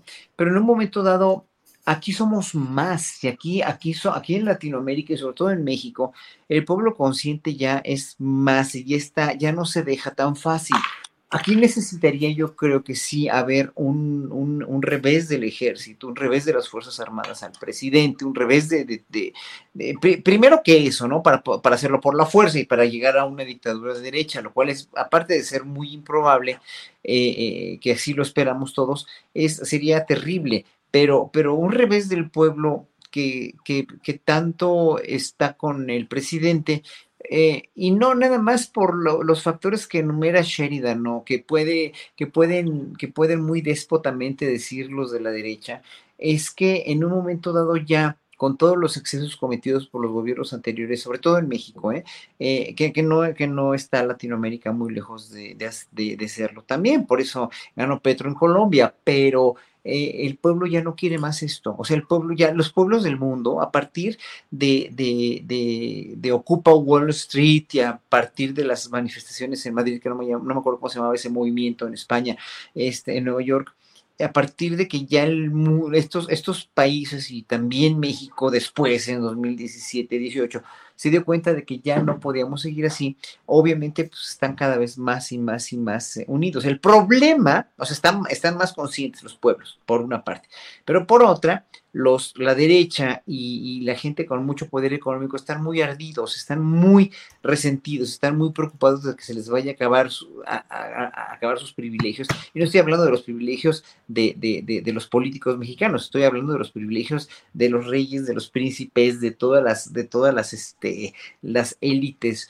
eh, mundiales, pero pues nunca se les van a acabar porque ya, ya, ya, tienen tanto dinero que no van a tener que darle el dinero al pueblo, no van a, simplemente la cuestión que se pide y que lo está haciendo López Obrador con una magnífica ejemplaridad, yo creo, ¿no? Es tratar de balancear y repartir. Aquí me van a criticar, van a decir que soy un pinche chairo, que me digan, no me importa, porque saben que es verdad, nomás que como les pagan por decir eso, pero bueno, sabemos, sabemos que el presupuesto, el uso del presupuesto, el uso de tantos recursos que se habían robado antes para hacer negocio de ellos ya no está en sus manos, por eso están tan enojados, por eso los medios noticiosos están, los convencionales están tan enojados que no les toca el chayote, por eso los, los, los, ricos, los, los, este, los empresarios quieren estar tan enojados y están tan encabronados, pues porque el mismo dueño de la Coca-Cola debe estar preocupadísimo y encabronado porque la gente ya se dio cuenta que, que la Coca-Cola es un veneno y que el mismo eh, Ronaldo ya la rechazó, entonces están enojados por eso, están preocupados de que el mundo tenga a bien pensar y tenga a bien tener una opinión un poco más, con mucho más sentido común del que la tenía antes de la cuando la televisión comercial manipulaba todo. Entonces, a partir de eso, están muy preocupados. Claro que pueden tener injerencia y puede haber, pueden haber golpes de Estado, pero el, el, chiste es nosotros como pueblo no, de veras, no bajar la guardia y estar siempre y, ir a la hora de las votaciones. Aquí alguien escribía, sí, y cuando hay en el chat, decían, cuando fue lo del el juicio de los expresidentes, nadie, muy poca gente se va a votar. Sí, por, por idiotas, todos los que no se salieron a votar, perdón que se los diga así, pero es que era una oportunidad de oro para poder hacer algo que, que, que, que canalizara esa justicia en México y no lo hicieron, bueno, y, luego la siguiente vez salieron a votar en contra por las circunstancias aquí en esta Ciudad de México, en contra de, de, de, de Morena por la cuestión del accidente del metro, etcétera, etcétera, pues otro, otro tanto también por, por, cuestiones que son válidas, no digo que no, pero en un momento dado ya la gente no quiere más neoliberalismo, no quiere más esta repartición de riqueza tan injusta y estos robos tan espeluznantes que ha habido en, no nada más en México, sino en toda Latinoamérica los últimos años, ¿no? Ese, ese colonialismo, ese imperialismo europeo norteamericano que ya, ya no están, ya no está el horno para esos bollos. Claro. Gracias, Horacio. Ana Francis Mor, voy a hacer una pregunta seguramente fuera de los parámetros actuales. Todo apunta a que Morena eh, con su candidato o candidata y sus aliados ganen la elección de 2024. Pero te pregunto a la luz de lo que está pasando en varios países de Latinoamérica, la izquierda o el movimiento progresista, el obradorismo mexicano, está organizado. ¿Y qué se haría en caso de que la derecha o los intereses contra el obradorismo llegaran al poder en 2024? ¿Cómo analizas esa hipótesis? Híjole, pues primero con mucho susto, eh, después con mucho terror y después con mucha convicción de impedirlo, porque me parecería uno de los escenarios más adversos. Ahora, yo te diría, Julio, que recuerdo muy bien en el 2006, cuando el fraude electoral, teníamos la buena noticia en aquel entonces de Marcelo Ebrard en la Ciudad de México, con quien había una buena comunicación desde los movimientos feministas, y en una celebración de los no me acuerdo cuántos años de no me acuerdo qué organización, estaba Marta Lamas sentadita afuera de, las de la fiesta, porque Marta Lamas siempre iba a las fiestas, pero se sentaba afuera a leer su librito. Entonces me senté afuera con Marta Lamas y le dije, Marta, estoy como muy, o sea, estaba yo muy desesperanzada.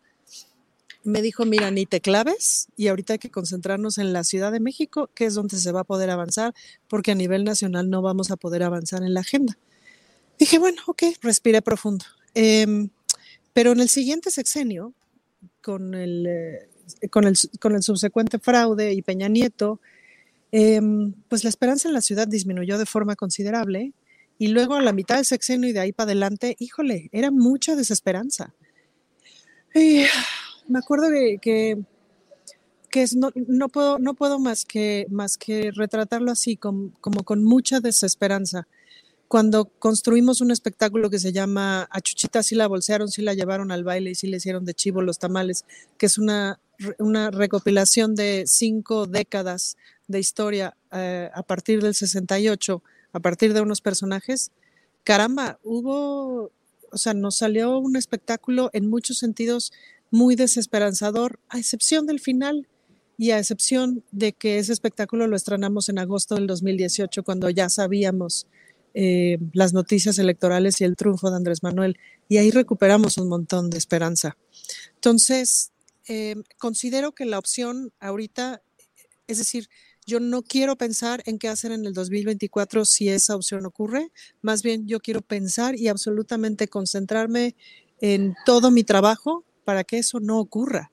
Em, ¿Y esto qué quiere decir? Bueno, en mi caso y desde donde estoy, pues trabajar, trabajar y trabajar lo mejor posible para que la respuesta sea obvia y, poner el sentido común por delante y poner el amor por delante y poner la decencia por delante y poner la honestidad por delante y el trabajo.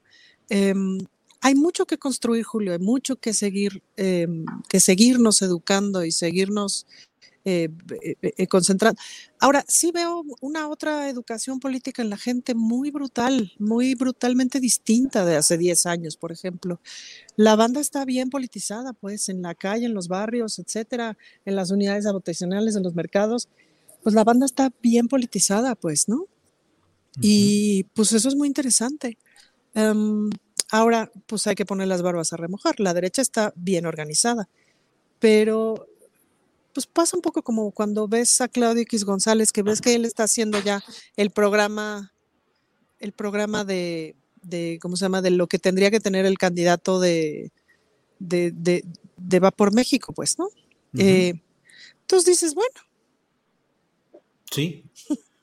bueno, bueno, bueno.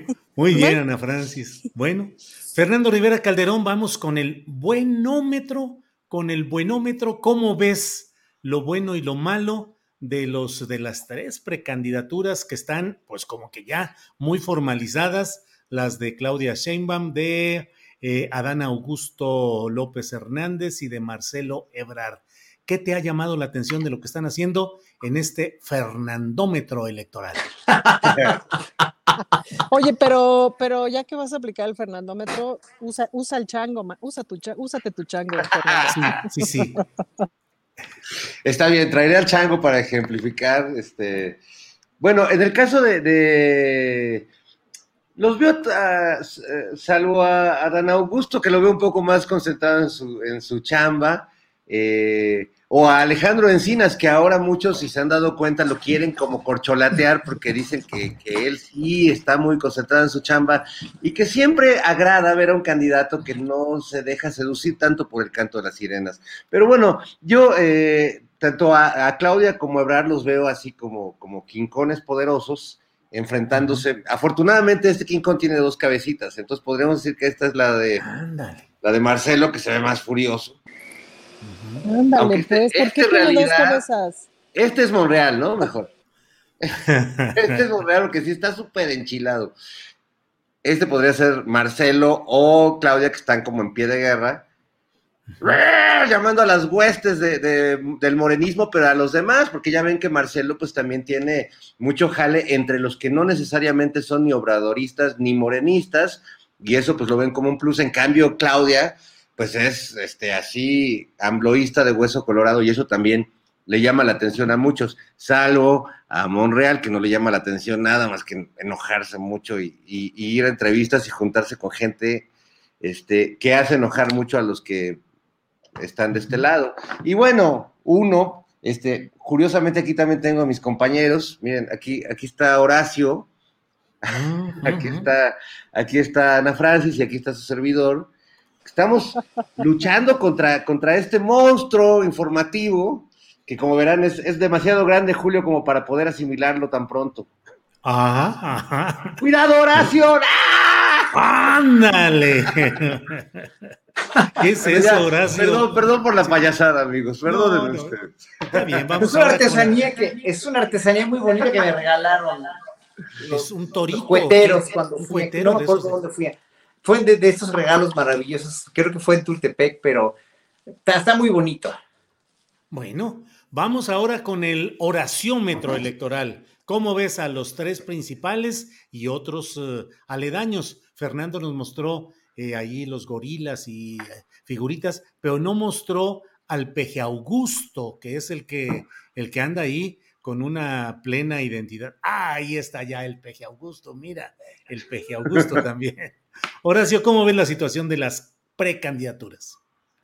Híjole, pues ahora sí que para mí todavía sigue siendo muy, este, muy temprano pero ya les, ya les nombran presidentes, ya como ayer Adán Augusto fue nombrado presidente, ya pues la Sheinbaum también, ya Marcelo igual, y bueno, Monreal con sus aspiraciones, este, eh, pero pues es, es, es, este político eh, se está, se está, este, para mí que se está clavando la soga, se está, digo, ahorcando con su propia soga, está escupiendo para arriba, porque el hecho de, de, de presentar un libro, un libro de tales, este, con, tantas falsedades como la de, las de Estrada, ahí en el Senado, aunque haya hecho mutis después, pero, pero estar ahí, estar eh, como avalando eso como presidente del Senado, se me hace, y, sobre todo por Morena, ¿no? Se me, se me hace pues echarse la cosa, echarle sobre el cuello, pero bueno, no sé, no sé. Y a mí también, eh, obviamente,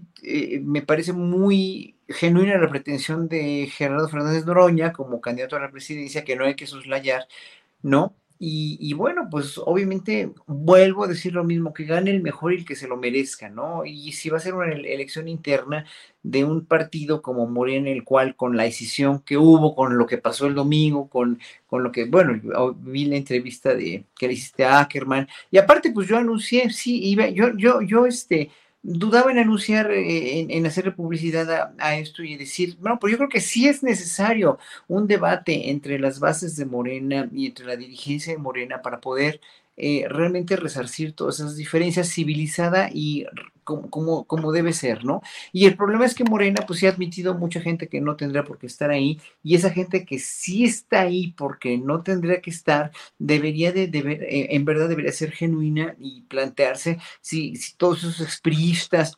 este, ya necesitados de un, eh, de un, este, pues sí, de un, de, de un albergue y de una plataforma que los lance como políticos para el siguiente sexenio o las siguientes elecciones, van a ser en verdad este, un buen papel o, van a seguir con lo mismo de siempre y van a deteriorar a Morena como se deterioró el PRI o se deterioró el PAN también o el PRD está hecho trizas, pues, ¿no?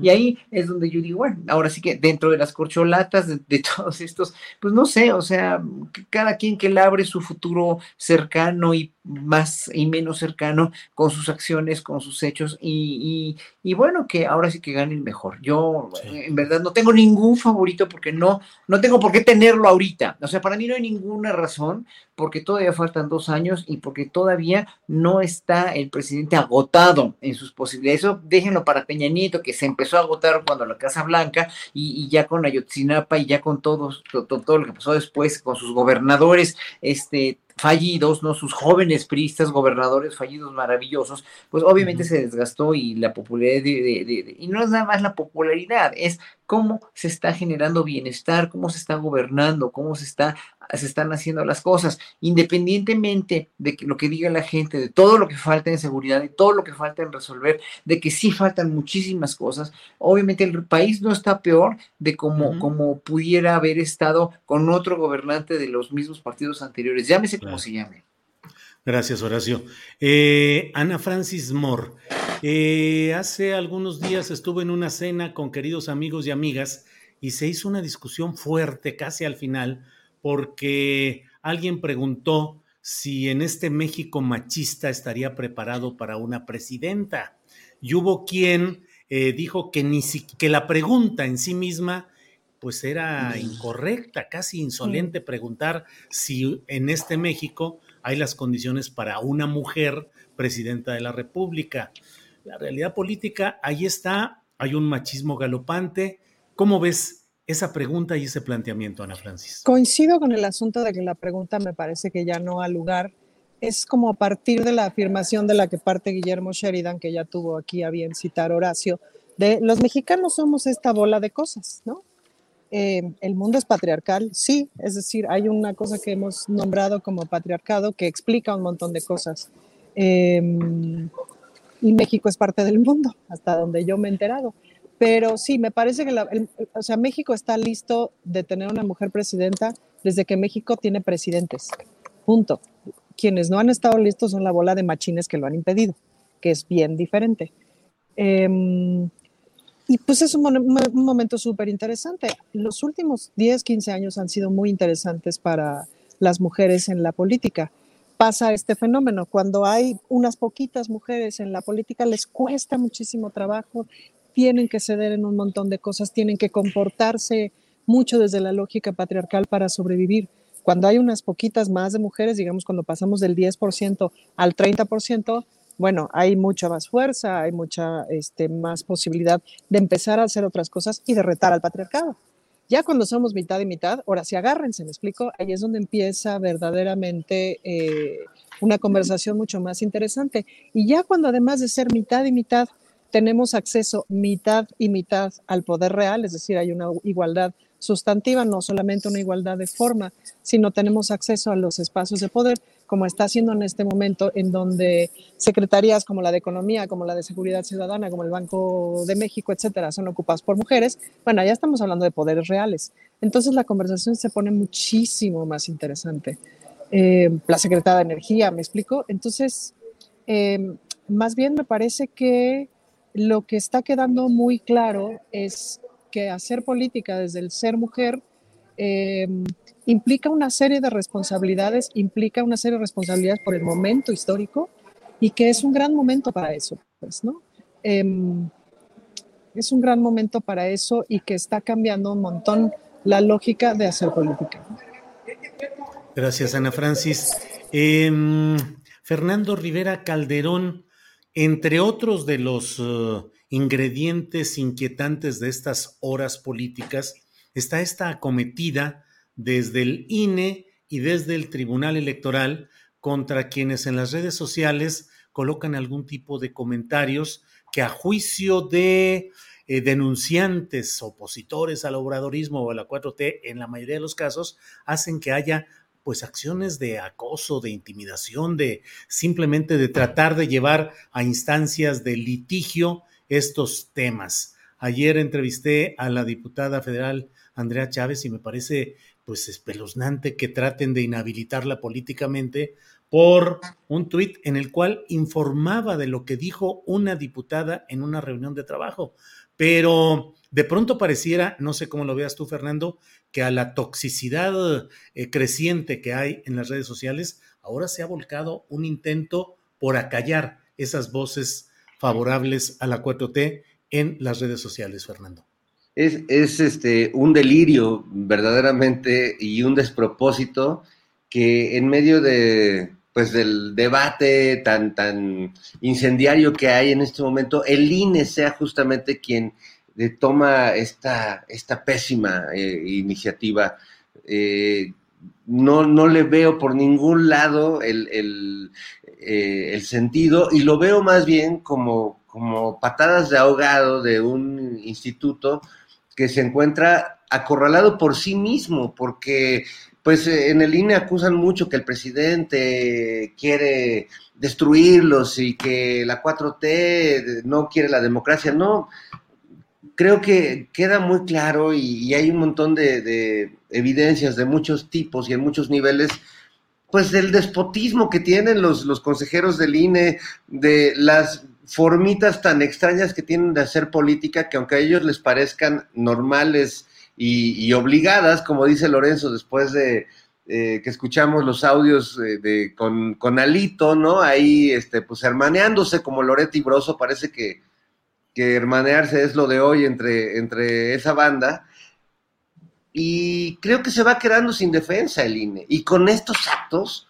ellos que son los grandes defensores de la democracia y de la libertad de expresión, perdón, o sea, pues, ¿qué están haciendo? Me, me, me extraña que siendo tan grandes simuladores, en este caso, hayan perdido todo, toda prudencia, todo pudor, y, y en realidad, pues, están actuando contra sí mismos, ¿no? Podrán tratar de censurar, de castigar a algunas voces importantes, pero en realidad se están mordiendo la cola y eh, pues todos estamos siendo testigos de este muy, muy vergonzoso y lamentable episodio. Gracias, Fernando Rivera. Vamos acercándonos ya a la parte final del programa, pero tenemos espacio para lo que luego acostumbramos de estas eh, eh, postrecitos en los cuales pues podemos abordar el tema que deseemos. Horacio Franco, ¿qué nos platicas? ¿Qué tema nos está quedando pendiente que quisieras abordar?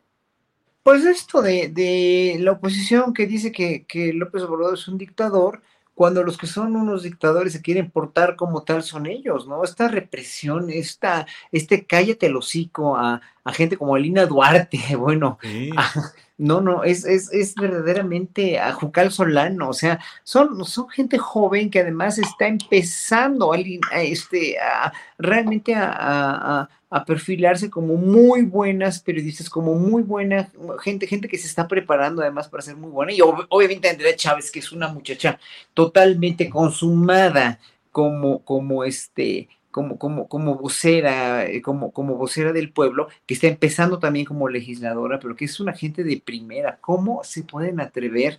Además, la, la- la- los argumentos, ¿no? O sea, el tuit de Andrea Chávez que, que- que es cierto, o sea, y luego la respuesta de, de este hombre de Sin Línea MX, ¿no? De no, no Eric Gutiérrez. Sí, de, de exactamente, de Gutiérrez. La respuesta, pues sí, y yo lo, toda, toda mi vida lo he dicho y a mí no me han reprimido en nada y no me han mandado citatorios. Si me mandan un citatorio, verdaderamente, o sea, de veras, va a ser ridículo. Y siempre lo he dicho, desde los tiempos de Fox y de Calderón y de Peña, a toda la infraestructura gubernamental y a toda la infraestructura este, de, de- de negocios, a los hombres del poder y a toda la gente que está encumbrada en este país, le ha convenido tener un pueblo ignorante y le ha convenido tener un pueblo manipulado por esa ignorancia. Y luego que no me venga con cuentos Guillermo Sheridan, que, que- el mexicano es así por, por nada más por, además que no es cierto, porque todos esos atributos, como dije hace ratito, no son exclusivos de los mexicanos. O sea, el mexicano borracho, hijo de, de- en verdad, o sea, los finlandeses y los rusos o los suecos, por favor.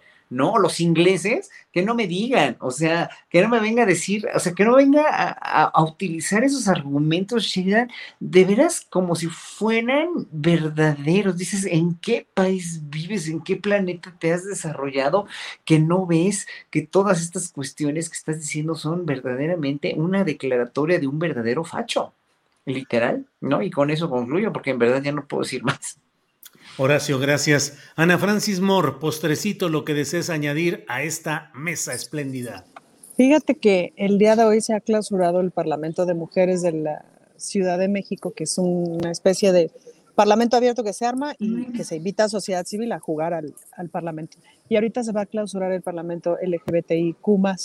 Sí, son espacios como muy interesantes en donde la sociedad civil, insisto, juega a ser parlamentario por unos meses y básicamente saca de su ronco pecho todo aquello que tiene que salir porque su pecho no es bodega y tratan de convertirlo en propuestas legislativas que eventualmente sería nuestro trabajo retomar, eh, retomar y llevar al cauce correspondiente.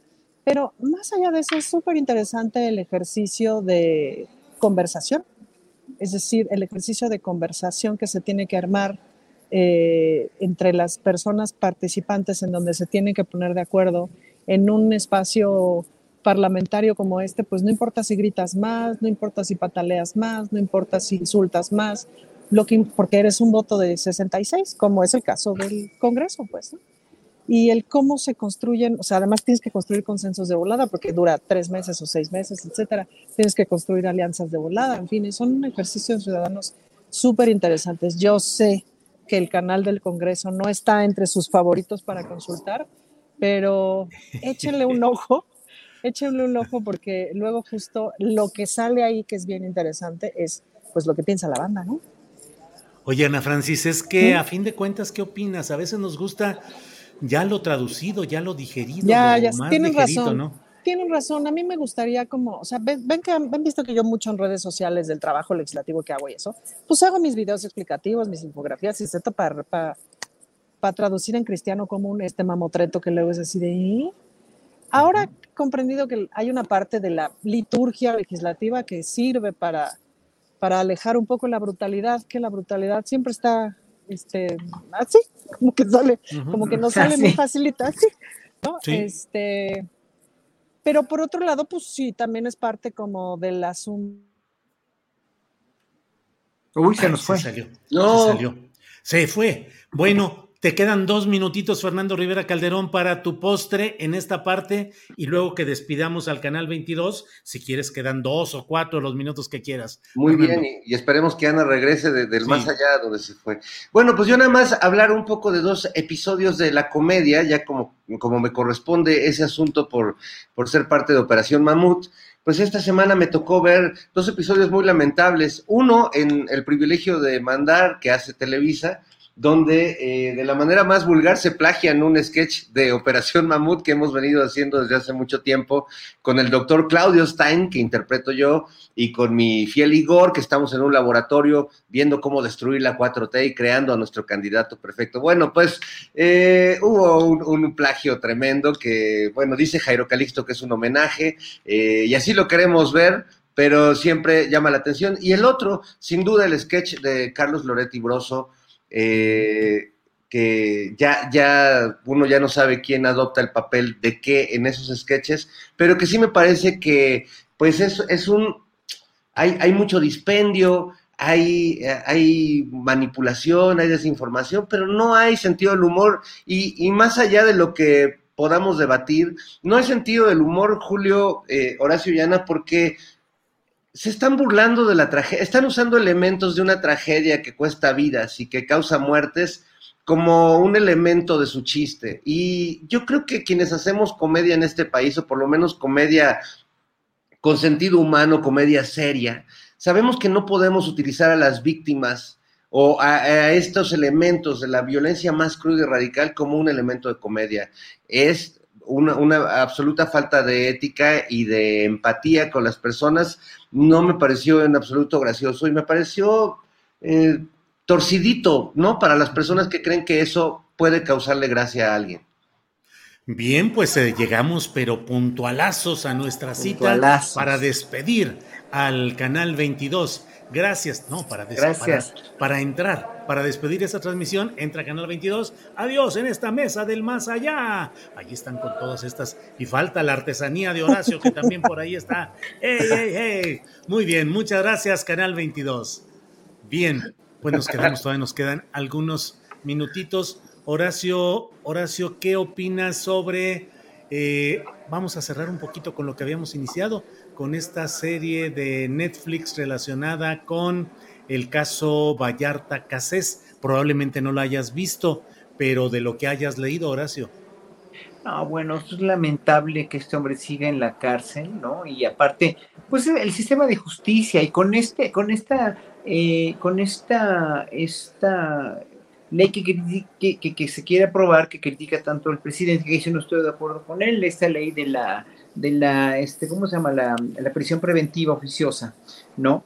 Que, híjole, obviamente es que, es que no es el problema la prisión preventiva oficiosa o no, o, cualquier tipo de reclusión o cualquier tipo de juicio. El problema son los jueces, lo que se, o sea, lo que yo siempre he sostenido en este país, el sistema judicial está podrido, está verdaderamente por los suelos, o sea, en su mayoría. se habrá jueces muy buenos a los que defiende el presidente, pero hay otros que cuidado, hay otros que ¿por qué no están en la cárcel esos jueces? Lo mismo dijo, lo, lo dijo él, ¿por qué no están en la cárcel jueces que de veras están haciéndole un daño enorme a la justicia en México? No más, no más digo eso, o sea, ya, ya, ya con eso te digo todo, digo, obviamente todos los pormenores de la serie que habrá que ver y que habrá que analizar y que, pues las dificultades con las que se vio el autor, el, productor de para hacer la serie y todo, a mí se me hacen, obviamente pues sí, no es nada fácil hacer una serie sobre una cosa que está latente y todavía es producto de las ofensas de la justicia en México, porque son ofensas, la justicia ofende, nos ofende a los mexicanos el sistema de justicia que tenemos, pero evidentemente pues habrá que ver cuál es el desenlace, al igual que con Ayotzinapa, al igual que con la guardería ABC, al igual que con todas las injusticias que se han cometido en este país. Y ya nada más cierro con una breve invitación. Mañana tengo una conferencia en, el, en Los Pinos, a las 4 y a las 6 un concierto, precisamente en una, en una hermanación muy chistosa, muy padre, no es chistosa, es padrísima y es real, de hermanar la música del son jarocho y el son huasteco, sobre todo el son jarocho con la música barroca, que tienen muchas similitudes. Mañana vamos a hacer un concierto con colegas maravillosos a las 6 de la tarde, entrada libre ahí en la sala Miguel Alemán en Los Pinos. Muy bien, gracias Horacio. Ya estamos en el final del programa. Eh, Ana Francis dice aquí un eh, tuitero, dice Rafael Gómez, dice, mi generación habla del Monsi y mis hijos hablarán de Fernando Rivera Calderón. ¿Cómo lo ves? ¡Wow! ¿Es el, proxi- ¿Es el nuevo Monsi, Ana No, Francis? ¿sabes qué? Sí, sí no estoy de acuerdo en que le digan esas cosas, porque de por sí el güey es súper alzado. ¿De veras? Es súper subido. Míralo, ve. O sea, ya No, oye, se, le, se oye, le trepa el no vas- chango, se le trepa el chango, Julio, míralo. No va a ser, entonces va a ser mamón, ¿sí? Mamonsi. Entonces, sí, por favor, Ándale, a la les pido a la, a la gente por internet, este, no hagan eso, porque mírenlo, de por sí. De- ya que le, ya que, ya que el, el- ¿qué? el privilegio de mandar, ¿o ¿cómo se llama la mamarrachada Sí, sí, esta? el privilegio de Le- mandar. ya les están copiando los sketches, entonces, mira, más se les Se trepa. va- se les trepa, híjole. Julio. No sabe- eh, No. Este señor no sabe manejar la fama. Fernando Rivera Calderón, para hechos ya en la parte final del programa, por favor, defiéndase o acepte las imputaciones. No, acepto las imputaciones. Estoy imputadísimo con el chango. con ya se el le chango trepó el chango. en la cabeza, se me trepó y ahora para que se me baje, a ver cómo le hacen amigos. Al fin que ya me conocen. ¿Quién lo va a aguantar a Fernando Rivera? Bueno, pues muchas gracias a los tres. Gracias, Muchas Horacio gracias. Franco. Buenas Gracias. tardes. Gracias, Ana. Fernando, gracias. Hasta luego, amigos. Adiós. Gracias. Muy amables, gracias. Bueno, pues eh, eh, son las 3 de la tarde con 6 minutos y vamos a continuación, déjeme ver, vamos con, eh, mm, con las recomendaciones, con las recomendaciones de fin de semana y para ello está con nosotros mi compañera Adriana Buentello. Adriana, buenas tardes. ¿Cómo estás, Julio? Muy buenas tardes. Bien, Adriana, bien aquí, atentos, echando cotorreo con los de la mesa, pero ya listos para las recomendaciones de fin de semana. Bueno, pues ahora tú inicias, Julio, querido y Julio. Ahora, el día de hoy tú inicias. Con las recomendaciones de fin de semana, Sí, bueno, hoy, hoy eh, hay que eh, comentar que nuestro Ah, claro, me estaba yo anotando gol, claro. Eh, debo decirles que ha estado con nosotros durante largo tiempo, desde Radio Centro, La Octava, y ahora aquí, Javier Nieto haciendo crónicas relacionadas con el teatro, siempre con puntualidad, con información, con mucho contexto de lo que sucede en este ámbito. Por razones eh, personales relacionadas con actividades profesionales, no va a poder estar eh, durante una temporada, durante un tiempo, con estas eh, crónicas referidas a lo teatral. Entonces quiero agradecerle puntualmente a Javier Nieto, que ha estado con nosotros, que ha estado con estas recomendaciones teatrales de fin de semana. Javier, gracias también por razones de complicaciones técnicas y demás, no pudimos esta- hacer esta eh, última entrega con él, pero Javier, gracias, que estés bien y seguimos adelante y espero que más adelante podamos, podamos volver a platicar. Gracias, Javier Nieto. Adriana, adelante. Gracias a Javier Nieto y Julio. Vamos a empezar con María Hahnemann, como todos los viernes, pero nos tiene una gran sorpresa. Nos tiene una gran entrevista. Para quienes no han visto en el Twitter quién es su entrevistada, que sea sorpresa. Pero aquí está listísima María Hahnemann con esta gran entrevista, como siempre. María, ¿cómo estás? Muy buenas tardes. Hola Adri, Julio, último viernes de agosto y empezamos la recta hacia el fin de año, pero todavía hay mucho que escuchar en este fin de verano. Y antes de que se me pase, Wally Colon abre una fecha más en el auditorio este 31 de agosto. Todavía hay boletos para que no se lo pierdan. Y hoy viernes a las 7 de la noche en la antigua Casa del Senado, Casa Nuestra nos invita a disfrutar de los conciertos de Bellas Artes en el Senado de la República con un concierto con Manuel Ramos al violín y Carlos Adriel Salmerón al piano, con obras de César Frank y Beethoven. Entrada libre. Y les cuento que para los chiquitos de la casa, este domingo en el lunario a las 12 del día se presenta las 5 Big Band con un concierto especial para toda la familia. Van a presentar un repertorio muy divertido, adaptando jazz, temas de películas como Los Increíbles, El libro de la selva, Monsters Inc., que ya de por sí la música de esta película es muy jazzeada, Aladdin, Frozen y mucho más. Compren sus boletos en Ticketmaster o en las taquillas. Y esta sección se viste de gala. Nuestra invitada de hoy es una mujer que admiro y respeto mucho, que nos platicará de sus próximas presentaciones en nuestro país. Ella es la maestra Alondra de la Parra.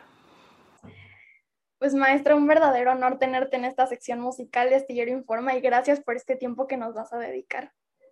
Gracias a ti, María querida. ¿Cómo estás? Muy bien, muchas gracias. Bueno, vienes a México con este espectáculo muy, muy especial que se llama The Silence of Sound con la Orquesta de Minería y Chula de Clown. Cuéntanos un poco de esto. Pues mira, te cuento, María, es, es un proyecto que llevo ya siete años formulando, trabajando, produciendo. Escribimos juntas, Gaby y yo, la historia y la idea es introducir al mundo de la música sinfónica a todo público. Yo digo que este, este espectáculo es para niños de 0 a 200 años. Eh, es para todo el mundo, pero mientras sigan estando en contacto con eh, la ilusión, la imaginación y la posibilidad de todas las historias que nos contamos cuando hacemos música, que seguro te debe pasar a ti cuando tocas piano, eh, te armas tus historias, tus personajes, tus vivencias, emociones. Y Silence of Sound es, es una propuesta de lo que puede pasar a, a un personaje, a una persona durante un concierto la, en la manera más eh, íntima y más introspectiva posible. Entonces, eh, tenemos obras de Stravinsky, de, mm, de de Brahms, de Prokofiev y de Ibarra, y, este personaje de Chula de Clown, eh, Gaby Muñoz, que es maravilloso. Vienen a Ciudad de México, Bellas Artes, Guadalajara, San Luis y Monterrey. ¿Hace cuánto que no estabas en una gira por nuestro país? Qué buena pregunta. Sabes que no me acuerdo de cuándo fue la última vez, porque la pandemia fue antes. Y así una gira, gira. Yo creo que ya por lo menos unos cinco años eh, puede ser, o cuando fui con la London Philharmonic, hicimos la segunda de Mahler, que eso fue hace siete años, porque yo estaba embarazada de mi primer hijo y ya estaba de ocho meses, hicimos la segunda de Mahler. Esa fue creo que la última gira eh, que hice en México así como tal. Eh, y he hecho conciertos aislados, por supuesto, pero mm, me emociona mucho ya ir con este trabajo, con un trabajo muy, muy personal, em, al cual he metido mi, toda mi alma. Eh, a mi querido México y que nazca en México Silence of Sound, porque después este espectáculo dará muchas vueltas por el mundo, pero quiero que nazca ahí y que mejor que en Bellas Artes. Pues sí, maestra, no puedo dejar de pasar la oportunidad de preguntarte esto. ¿Qué nos aconsejas a los jóvenes que vamos empezando en esta carrera tan compleja? Que se mantengan eh, en su pasión, en su amor por la música. Creo que eso es lo que más te, te lleva en la vereda, te enseña el camino y el trabajo todos los días, la disciplina, que esa la conoces muy bien tú, porque si no, no tocarías tan bien como tocas, la disciplina, la entrega y también que traten de mantenerse fieles a quienes son realmente, a, encontrar tu voz, ¿no? Tú tocar el piano como María, no tratar de tocar el piano como ninguna otra persona. Eh, y eso toma mucho tiempo. Creo que de, jóvenes nos ponemos a imitar a, a, muchas personas que admiramos. Y también eh, tiene algún valor ese proceso, pero creo que lo más importante es saber quién es uno y ser valiente para decir, este es quién soy yo, eso es como quiero yo eh, exponer mi, idea musical, mi fraseo, mi, mi, concierto, mi programación, y hacerlo con esa integridad y con esa valentía, creo que es, lo más importante, porque ya ha habido muchas personas que han hecho lo que hacemos durante muchos siglos y repetir lo que otros hacen, pues no tiene mucha relevancia, pero hacerlo a nuestro estilo, a nuestra manera, es lo que nos diferencia uno de los otros. Y por último, ¿algún sueño que te falte cumplir? Ay, me faltan muchos. Eh, quiero dirigir más ópera, que he dirigido, he tenido algunas oportunidades muy buenas, pero, eh, por ejemplo, estuve en, el, en la Mozart Woche que me invitó Rolando Villazón haciendo Tamos, eh, también trabajé en la Staatsoper aquí, haciendo en, en Berlín la, la flauta mágica y, varios eh, proyectos así, pero me gustaría hacer más ópera. Me gustaría tener una posición permanente con una orquesta con la cual pueda yo realmente trabajar un diseño artístico profundo con un ensamble como lo hice en Australia. Eh, faltan muchos episodios y por supuesto toda la parte de estos proyectos creativos que hago como es Festival PAX, es Silence of Sound, es, eh, es Ole México, que son proyectos que combinan talentos que me apasionan, juntar gente que, que, me ilusiona presentar y ver qué sale de la química artística. Me faltan muchas cosas por hacer y por supuesto también trabajar en proyectos educativos para mejorar la exposición a la música en la niñez en nuestro país, María. Sí, pues un honor tenerte aquí, de verdad te admiro muchísimo y pues muchas gracias por tu tiempo. Yo también a ti y espero pronto ya tengamos el placer de compartir el escenario y hacer música juntas. Era increíble. O sea, así será. Muchas ¿Qué gracias. quieres tocar? ¿Qué quieres tocar? Lo que sea. bueno, sí va a ser fácil. Pues muchas gracias. Gracias a ti, María, y te felicito por tu carrera y por tu eh, autenticidad y por tu alegría, que la conserves siempre. Muchas gracias. Pues ahí la tienen, Alondra La Parra con su gira The Silence of Sound. Las fechas y lugares confirmados para la presentación de The Silence of Sound son 6 de septiembre, Palacio de Bellas Artes, 9 y 10 de septiembre, Guadalajara, Conjunto Santander, 13 de septiembre, San Luis Potosí, Centro Cultural Universitario, Bicentenario, y 15 de septiembre, Monterrey Show Center. Y es todo por hoy, pero antes de irme les quiero recordar a la audiencia que Astillero Informa es un proyecto que se autosustenta y vive gracias a sus aportaciones. Aquí las cuentas por si quieren donar. Y ahora sí, ya me voy. Los invito a seguirme en las redes. Me encuentran en Facebook, Instagram, Twitter, YouTube y Spotify como María Hahnemann Vera. Les deseo a todos un feliz y musical fin de semana. Y si tienes un sueño, no te rindas. Gracias a nuestra queridísima María Hahnemann y vamos rapidísimo con Jesús Taylor. ¿Cómo estás, Jesús? De volada, de volada. Rapidísimo es diferente de volada. Ya sé, pero si no, ya va que me troleas. Oye, pero que hoy está muy padre esa combinación de colores que tienes. Azul atrás y, y atrásito hay una, una lucecita naranjita. Sí, fíjate que se ve naranja, pero en realidad debería ser roja como el rojo astillero informa. Ah. Pero pues este ya no me salió y, y esta luz como que como que ya no, no fonuncia bien. No, se ve padre la combinación. No, así Sí. como una luz roja como que da miedo, ¿no? Más bien, pero cuéntanos, ¿qué nos traes, Jesús? Pues mira, eh, esta semana déjame dar un anuncio que eh, pues los seguidores eh, ya deben de saber, pero los que no lo han visto en mis redes sociales, tuve una complicación técnica severa esta semana y el día, e- esta semana, jueves, viernes y sábado, que es cuando publico mis videos, no podré publicar nada. Así que nada más podrán ver esta recomendación aquí en Astillero Informa. Ya la siguiente semana me pongo al corriente y regresamos con las plataformas HBO, Netflix y, Prime Video. Pero hoy los quiero mandar al cine, a la sala de cine, eh, porque mira, vi una película, está, está pobre la flaca la caballada, como dicen de repente por ahí. Hay veces me, dic- me preguntan, ¿por qué no recomiendo de la cineteca? He recomendado, pero, sabes, Eh, yo siempre pienso que eh, pues el público es mucho más amplio de lo que se vive aquí en la Ciudad de México y no todo el mundo tiene oportunidad de ver películas de la cineteca porque no vive aquí o en sus ciudades a veces este tipo de películas no pasan. Pero encontré esta película que me pareció interesante por varios motivos. Me parece una película buena, menos el título que le adaptan al español. No me gustó. Ustedes están viendo aquí el cartel que tengo aquí atrásito a un lado. Dice Peleando por mi vida y tiene una imagen ahí que parece como de un boxeador. Bueno, no parece, es de un boxeador.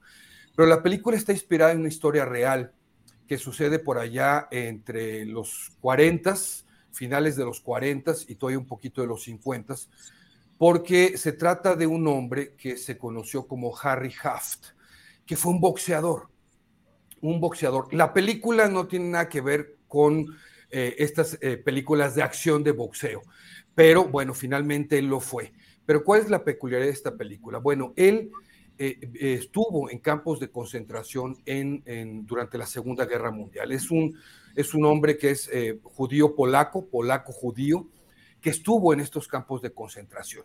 Y algo que me parece sumamente importante de remarcar es que no es esta película convencional que hemos visto muchas veces en lo convencional. Digo, no quiere decir que no valgan la pena y que no sean temas importantes eh, respecto a lo que él vivió en un campo de concentración, ¿sabes? Él ya está, la película comienza en 1949 en, en Estados Unidos, en Nueva York, él ya siendo un boxeador muy amateur, muy ahí, eh, pues no digamos empezando, pero un boxeador duro, recio, que llegó a pelear con un otro famosísimo que sí fue impresionantemente campeón, que fue Rocky Marciano, pero este hombre lo atormentaba lo que había vivido en, los campos de concentración. y en ese sentido, la película que no tiene un, tiempo lineal, o sea, va y viene constantemente hacia el pasado y hacia el presente que él está viviendo, porque era lo que él estaba viviendo en su momento actual y que le atormentaba de lo que había vivido en, el tiempo anterior en los campos de concentración. Eh, que eso es sumamente importante para definir su vida. Eh, no solamente, lo diré así entre comillas, lo malo que vivió, como mucha gente lo vivió en los campos de concentración, sino algo muy específico que se relaciona con su vida como boxeador. Y en ese sentido me parece una película bien hecha, bien interesante. Es del director Barry Levinson, que ha hecho buenas cosas, por ejemplo, la película de Rainman, la película de Walk the Dog, que aquí comenté hace ya algún tiempo, pero por mucho creo que esta película de Barry Levinson es una película muy sólida y muy bien hecha. Una grandísima actuación y un irreconocible, sobre todo Ben Foster, que se lleva, por supuesto, todo el metraje de la película. Eh, Peleando por mi vida. El título, fíjate, original en inglés es El sobreviviente, The Survivor, es en inglés, así que dice otro, tiene otro sentido el título original. Ahí está, querida Adriana, la recomendación. Muchas gracias. Jesús, exacto, porque nos están preguntando que si en Netflix, entonces para quienes no, no la entrevista o la colaboración desde el inicio, exactamente en salas, en salas de cine. acaba de estrenar hace unos días apenas. Pues esperemos ya poderte ver pronto nuevamente en tu canal, querido Jesús. Además también ah, recordar que ayer se estrenó esta, esta docuserie en Netflix y sobre el caso Casés Vallarta eh, basada en esta novela de Volpi, así que va a estar también interesante el fin de semana. La voy a ver, la voy a ver, eh, yo no, no puedo opinar de ella porque no la he visto, pero la voy a ver y seguramente si todo sale bien, la comentaremos la siguiente semana a lo mejor. Perfecto, claro que sí, Jesús. Yo no me sigan en mis redes. Es que son cinco, creo que son cinco capítulos eh, de más o menos una hora.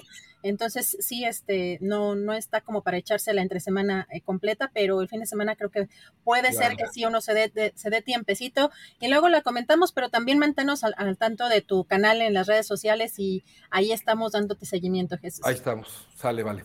Cuídense mucho. Gracias, un, abrazo. Gracias a Jesús Taylor. Y nos vamos con Daniel Mesino. Recuerden que cada 15 días tenemos recomendaciones literarias. Eh, Daniel, ¿cómo estás? Muy buenas tardes. Hola Adriana, ¿qué tal? Saludos a toda la comunidad astillera. Y pues siento este, este sentimiento de orfandad entre pues que eh, Nieto pues eh, se toma este break y luego, por ejemplo, no tengo las recomendaciones de Netflix de Jesús Taylor, no sé cómo le voy a hacer este fin de semana para sobrevivir. Pero lo, bueno de todo es que todavía no termino de, comenzar a leer una novela que hoy les voy a recomendar, que la verdad es una novela que a mí no me pude resistir. Yo estaba leyendo una novela sobre la nueva o, o una escritora japonesa, pero de repente me llegó esta novela y y la verdad tiene que ver mucho con eh, la vida personal, ¿no? De, pues de quienes estamos más arriba de los 40, ¿no? Y, que tiene que ver un poco con esta parte emotiva, sentimental, eh, porque nosotros, querida Adriana, también tenemos nuestro corazoncito, también tenemos nuestros sentimientos y muchas veces eh, es muy difícil poder expresarlos. Entonces, esta, esta novela de Antonio Ortuño se convierte en una novela entrañable, divertida, al, ritmo de rock, que realmente nos ayuda a, a, encontrar qué es la amistad con la combinación exacta de ironía, nostalgia y reflexión. Y se trata de su novela más reciente que se llama La Armada este, Invencible. Aquí está la portada. Y te voy a contar brevemente de qué va, sin spoiler, porque si no después nuestros lectores luego sí se me van encima. Les voy a contar de qué va la historia. La historia está ambientada en el tiempo actual en Guadalajara, Jalisco. Y hay un personaje que tiene un sueño que se llama Barry eh, Dávila, que yo estoy intentando entender si este es un guiño a, Barry Gifford o es un guiño a Bob Dylan o a Barry Manilow, no lo sé todavía. Pero este, lo interesante es que en un sueño, él regresa 20 años atrás cuando era joven y tenía una banda de, de, rock y de heavy metal que se llamaba la, eh, la Armada eh, eh, Invencible. Entonces, él se sigue sintiendo como este, él sigue vistiendo como un rockero, va al gym, utiliza Ray Band y decide que, que es tiempo de volver a reunir y tocar juntos con sus amigos de hace 20 años. Eh, es muy interesante porque cada uno de los personajes tienen en común que están entrando en la edad adulta y refleja mucho de las obsesiones de Antonio Artuño, como son el tema del trabajo godín, del estar atrapado en vidas que pues pudieron haber tenido otro giro porque parecía que la banda tenía futuro, pero las peleas internas eh, realmente pues los desviaron y los alejaron. Entonces de repente después te encuentras con eh, personas que fueron eh, abandonados por sus mujeres, que viven en soledad, que trabajaban en un periódico y terminaron en un taller mecánico y cada uno tiene sus frustraciones, su, su estado de, vida, de cómo voy a enfrentar ahora sí, pues la, esta etapa que, de crecimiento de la edad adulta y, eh, y también descubren ellos que el poder volver a reunirse en, en, esta banda, en volver a tocar, les da un sentido a su vida. Y esa es la premisa de esta novela que en verdad les recomiendo que que sí, porque Antonio es uno de los escritores que ha desarrollado un estilo propio, es una novela a ritmo de, rock and roll, con, eh, con estas ironías, eh, con una referencia pues a todos los grupos rockeros. Yo me armé un playlist con la música de heavy metal, ¿no? Y, y te encuentras, y, después te encuentras con frases que te van a hacer reír, que, que vaya, te va a encantar, te va a encantar esta, esta novela. Y, yo digo, eh, evidentemente yo creo que para todos nuestros colegas que nos están escuchando, que la tienen y que están más o menos en el rango de edad, la van a disfrutar muchísimo. Y para todas las mujeres que de pronto dicen, no, pues es que estoy casada con un energúmeno, o sea, entiéndanos, tenemos sentimientos y aquí está perfectamente plasmado en esta novela. Gracias, Daniel, por la recomendación. Y eh, en dónde, eh, recuérdanos tu dirección, la dirección de internet del blog que llevas y dónde podemos, también tu cuenta de Twitter, donde podemos comentar contigo esta y otras recomendaciones que nos has hecho. Sí, él se llama Los libros de los viernes, eh, que .com, .blogspot.com. Acabo de subir ya toda la información técnica de esta maravillosa novela. Este, sí es un poquito gruesa, por eso no he terminado de leerla. Se llama, eh, ah, ¿cómo se llama otra vez? La Armada Invencible. Mira, miren la portada, es una novela rockerísima. Y este, y nos van a entender mejor, ¿no? O sea, yo, yo sí me echaba un clavado, ¿no? Porque, perdón, todas sueñan con andar con un rockero.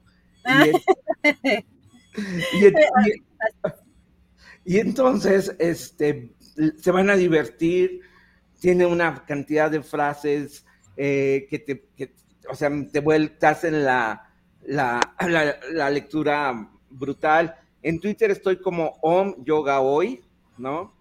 Es, como, es como un paseo por el chaburruquerismo o algo así.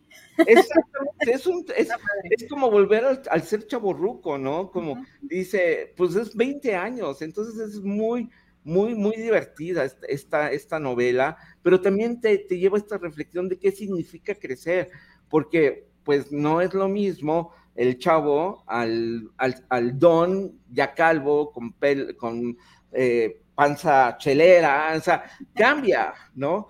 Pero pues es muy, muy, muy, muy divertida la novela. Yo se la recomiendo, la van a pasar brutal, eh, se vuelve algo irresistible y nada más quisiera hacer dos eh, anuncios parroquiales porque este domingo voy a estar en la Feria del Libro Universitario en Pachuca Hidalgo y voy a estar el, el sábado, no, perdón, el domingo a las 11 de la mañana Eh, como también saben que pues me gusta meditar, porque si no, pues acabaría tratando de tocar con mi banda que yo tuve una banda, ¿sabes? También. Y tocamos canciones de Police nosotros. Y este, y, pero yo toca, yo cantaba horrible. entonces, la buena es que hay sinceridad.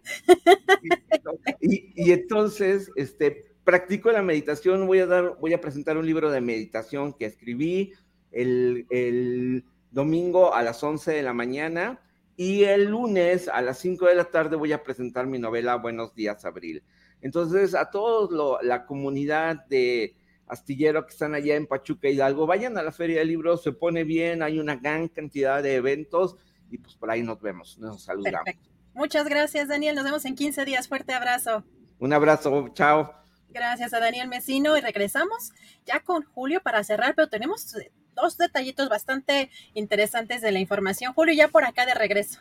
Qué interesante todo esto con Daniel Mesino. La verdad es que yo disfruto mucho la literatura de Antonio Ortuño, efectivamente Guadalajara. Empecé a leerlo con un libro, una novela que se llama Recursos Humanos, que es deliciosa, así todo lo que ahí platica.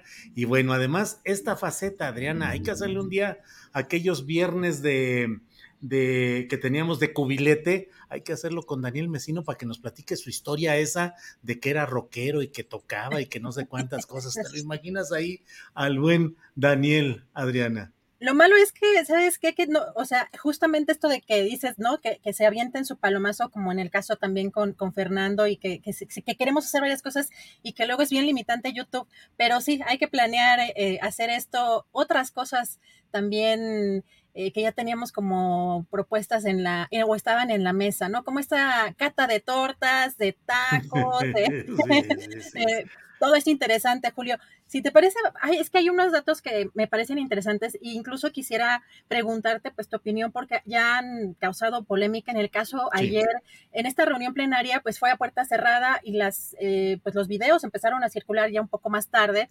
Eh, yo les tuve algún detalle también de las palabras del secretario de Gobernación, pero eh, esto, ya que lo pudimos tener un poquito más tarde, que también es importante, vamos a escuchar qué fue lo que dijo el eh, secretario de Gobernación, Adán Augusto, sobre este caso de la eh, prisión preventiva, porque incluso pues dijo que esto sería básicamente pues eh, parte, ¿no? De, o, fundamental de la estrategia de seguridad de este gobierno. Así que escuchemos qué fue lo que, lo que dijo. En la Suprema Corte ahora, como saben, se está debatiendo ya pues públicamente un proyecto que presenta la ministra Norma Piña para acotar la prisión este, preventiva. Nosotros creemos que no pueden estar las convenciones internacionales por encima de nuestra Carta Magna a los mexicanos, que sea la constitución que nos regule.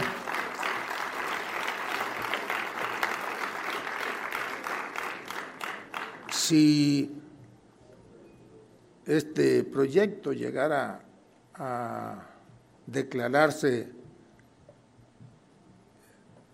por mayoría de los ministros viable, pues estaría terminando con toda la estrategia de seguridad de este país y yo creo que eso no lo merecen los mexicanos, al contrario, tenemos que ir fortaleciendo jurídica y políticamente eh, este proyecto de seguridad que forma parte del proyecto transformador del país que encabeza el presidente Andrés Manuel López Obrador.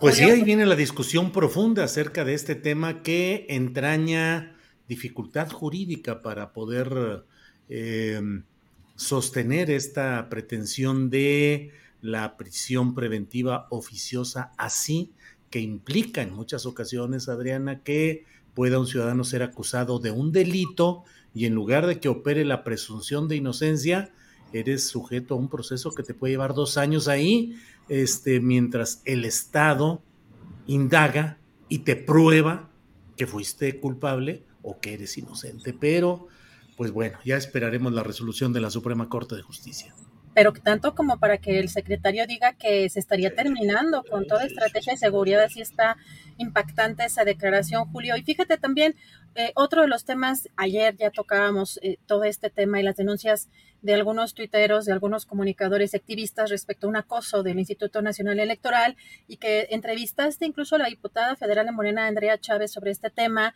Eh, donde expuso ampliamente pues, su caso en específico. Hoy le preguntaron al presidente López Obrador y, él dijo que, pues entre otras cosas, que hay mecanismos legales hasta para pedir juicio político contra magistrados eh, del tribunal o los consejeros de línea, aunque dice que no está dando ese consejo. Eh, nada más dice, yo nada más digo, hay formas, vamos a escuchar qué fue lo que dijo. Yo pienso que desde luego es un abuso ¿no?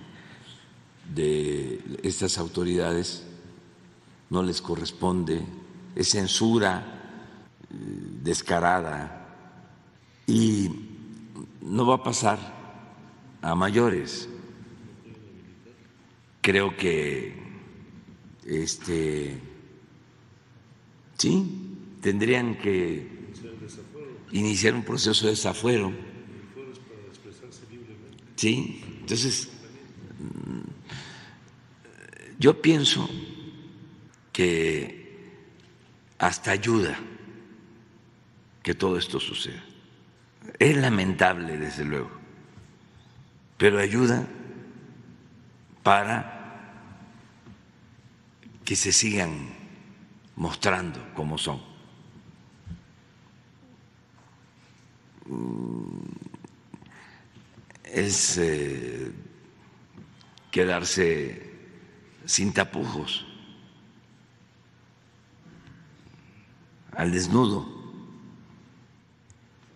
en caso de que, por ejemplo, proceda una injusticia de ese tamaño, de esa magnitud, la gente no lo va a permitir y hay mecanismos legales hasta pedir juicio político contra los magistrados del tribunal o los consejeros del INE. Pero yo no estoy dando ese consejo, ¿eh? o sea, yo nada más digo de que este hay formas. Pues no está dando ese consejo, dice, pero le pone en la mesa. Ahí se las dejo, como decían antes, ahí como cosa suya. Pero mira, pues es que efectivamente, Adriana, es increíble. Ayer la entrevista que tuvimos con este funcionario directivo del Instituto Nacional Electoral, responsable de estas áreas precisamente, y que no tiene la... Y no nos ha enviado, no nos ha enviado eh, la, el fundamento legal específico a través del cual se instauran estas medidas, según eso, cautelares, pero bueno, exactamente con base en qué, en términos jurídicos. Siempre toda acción de la autoridad debe estar fundada y motivada. Tiene que decir con base en este artículo y en esta fracción o en esta jurisprudencia o en esta resolución internacional, esto así, así, así. Esto motiva que yo pueda actuar de esta manera, lo tienen que hacer así. Y en el caso de Andrea Chávez, pues es una aberración absoluta. Los diputados y los senadores, diputadas y senadoras, no pueden ser reconvenidos por opiniones que hayan expresado en el ejercicio de sus funciones. No se les puede castigar, ni reconvenir, ni regañar, mucho menos enjuiciar por lo que digan en mientras están como eh, representantes populares. Pero bueno, pues haciendo las cosas por acá. Adriana. Muy complicado todo esto, pero interesante también las palabras del presidente, que eso ayuda como evidenciar lo que está sucediendo justamente en el Instituto Nacional Electoral. Y, Julio, también una buena noticia es que el presidente sí se hizo eh, la prueba de COVID y pues aparentemente solamente es faringitis, pero hoy lo escuchábamos incluso más ronco que ayer. sí, sí, sí, sí, sí, sí, pero imagínate la dificultad para que el presidente López Obrador se quede unos tres días. ¿Qué le dirá su médico? Unos tres, cuatro días, no hable nada, usted calladito y todo, pues sí, es muy difícil. En fin, pues ya estamos al final de la semana, en viernesito, Adriana. Ya destapando la cerveza. Eso. Como, dicen los periodistas que ya, ya, huele heladas, o como dicen ya. Este, se pronostican heladas, se pronostican heladas. Así Se pronostican heladas. Así es, entonces unas heladitas, un vino tinto, alguna cosa. Y bueno, pues eh, si no hay otro tema, Adriana, vamos a darle, perdón. No, pues estamos pendientes de todo lo que está pasando y también sobre todo con este tema de los mineros que están atrapados, que no hay avances eh, en esto y, pues vamos a estar atentos a lo que van a, pues lo que decidan también las, eh, las familias en este tema y pues que tengan muy buen fin de semana, ya se ve que va a llover por acá, no sé cómo se ve allá el clima, pero si salen, pues salgan con paraguas. Sí, así es. Adriana, gracias, gracias a la audiencia, gracias tripulación astillero y seguimos en contacto. Gracias. Hasta mañana, gracias. Y hasta el lunes. Hasta el lunes.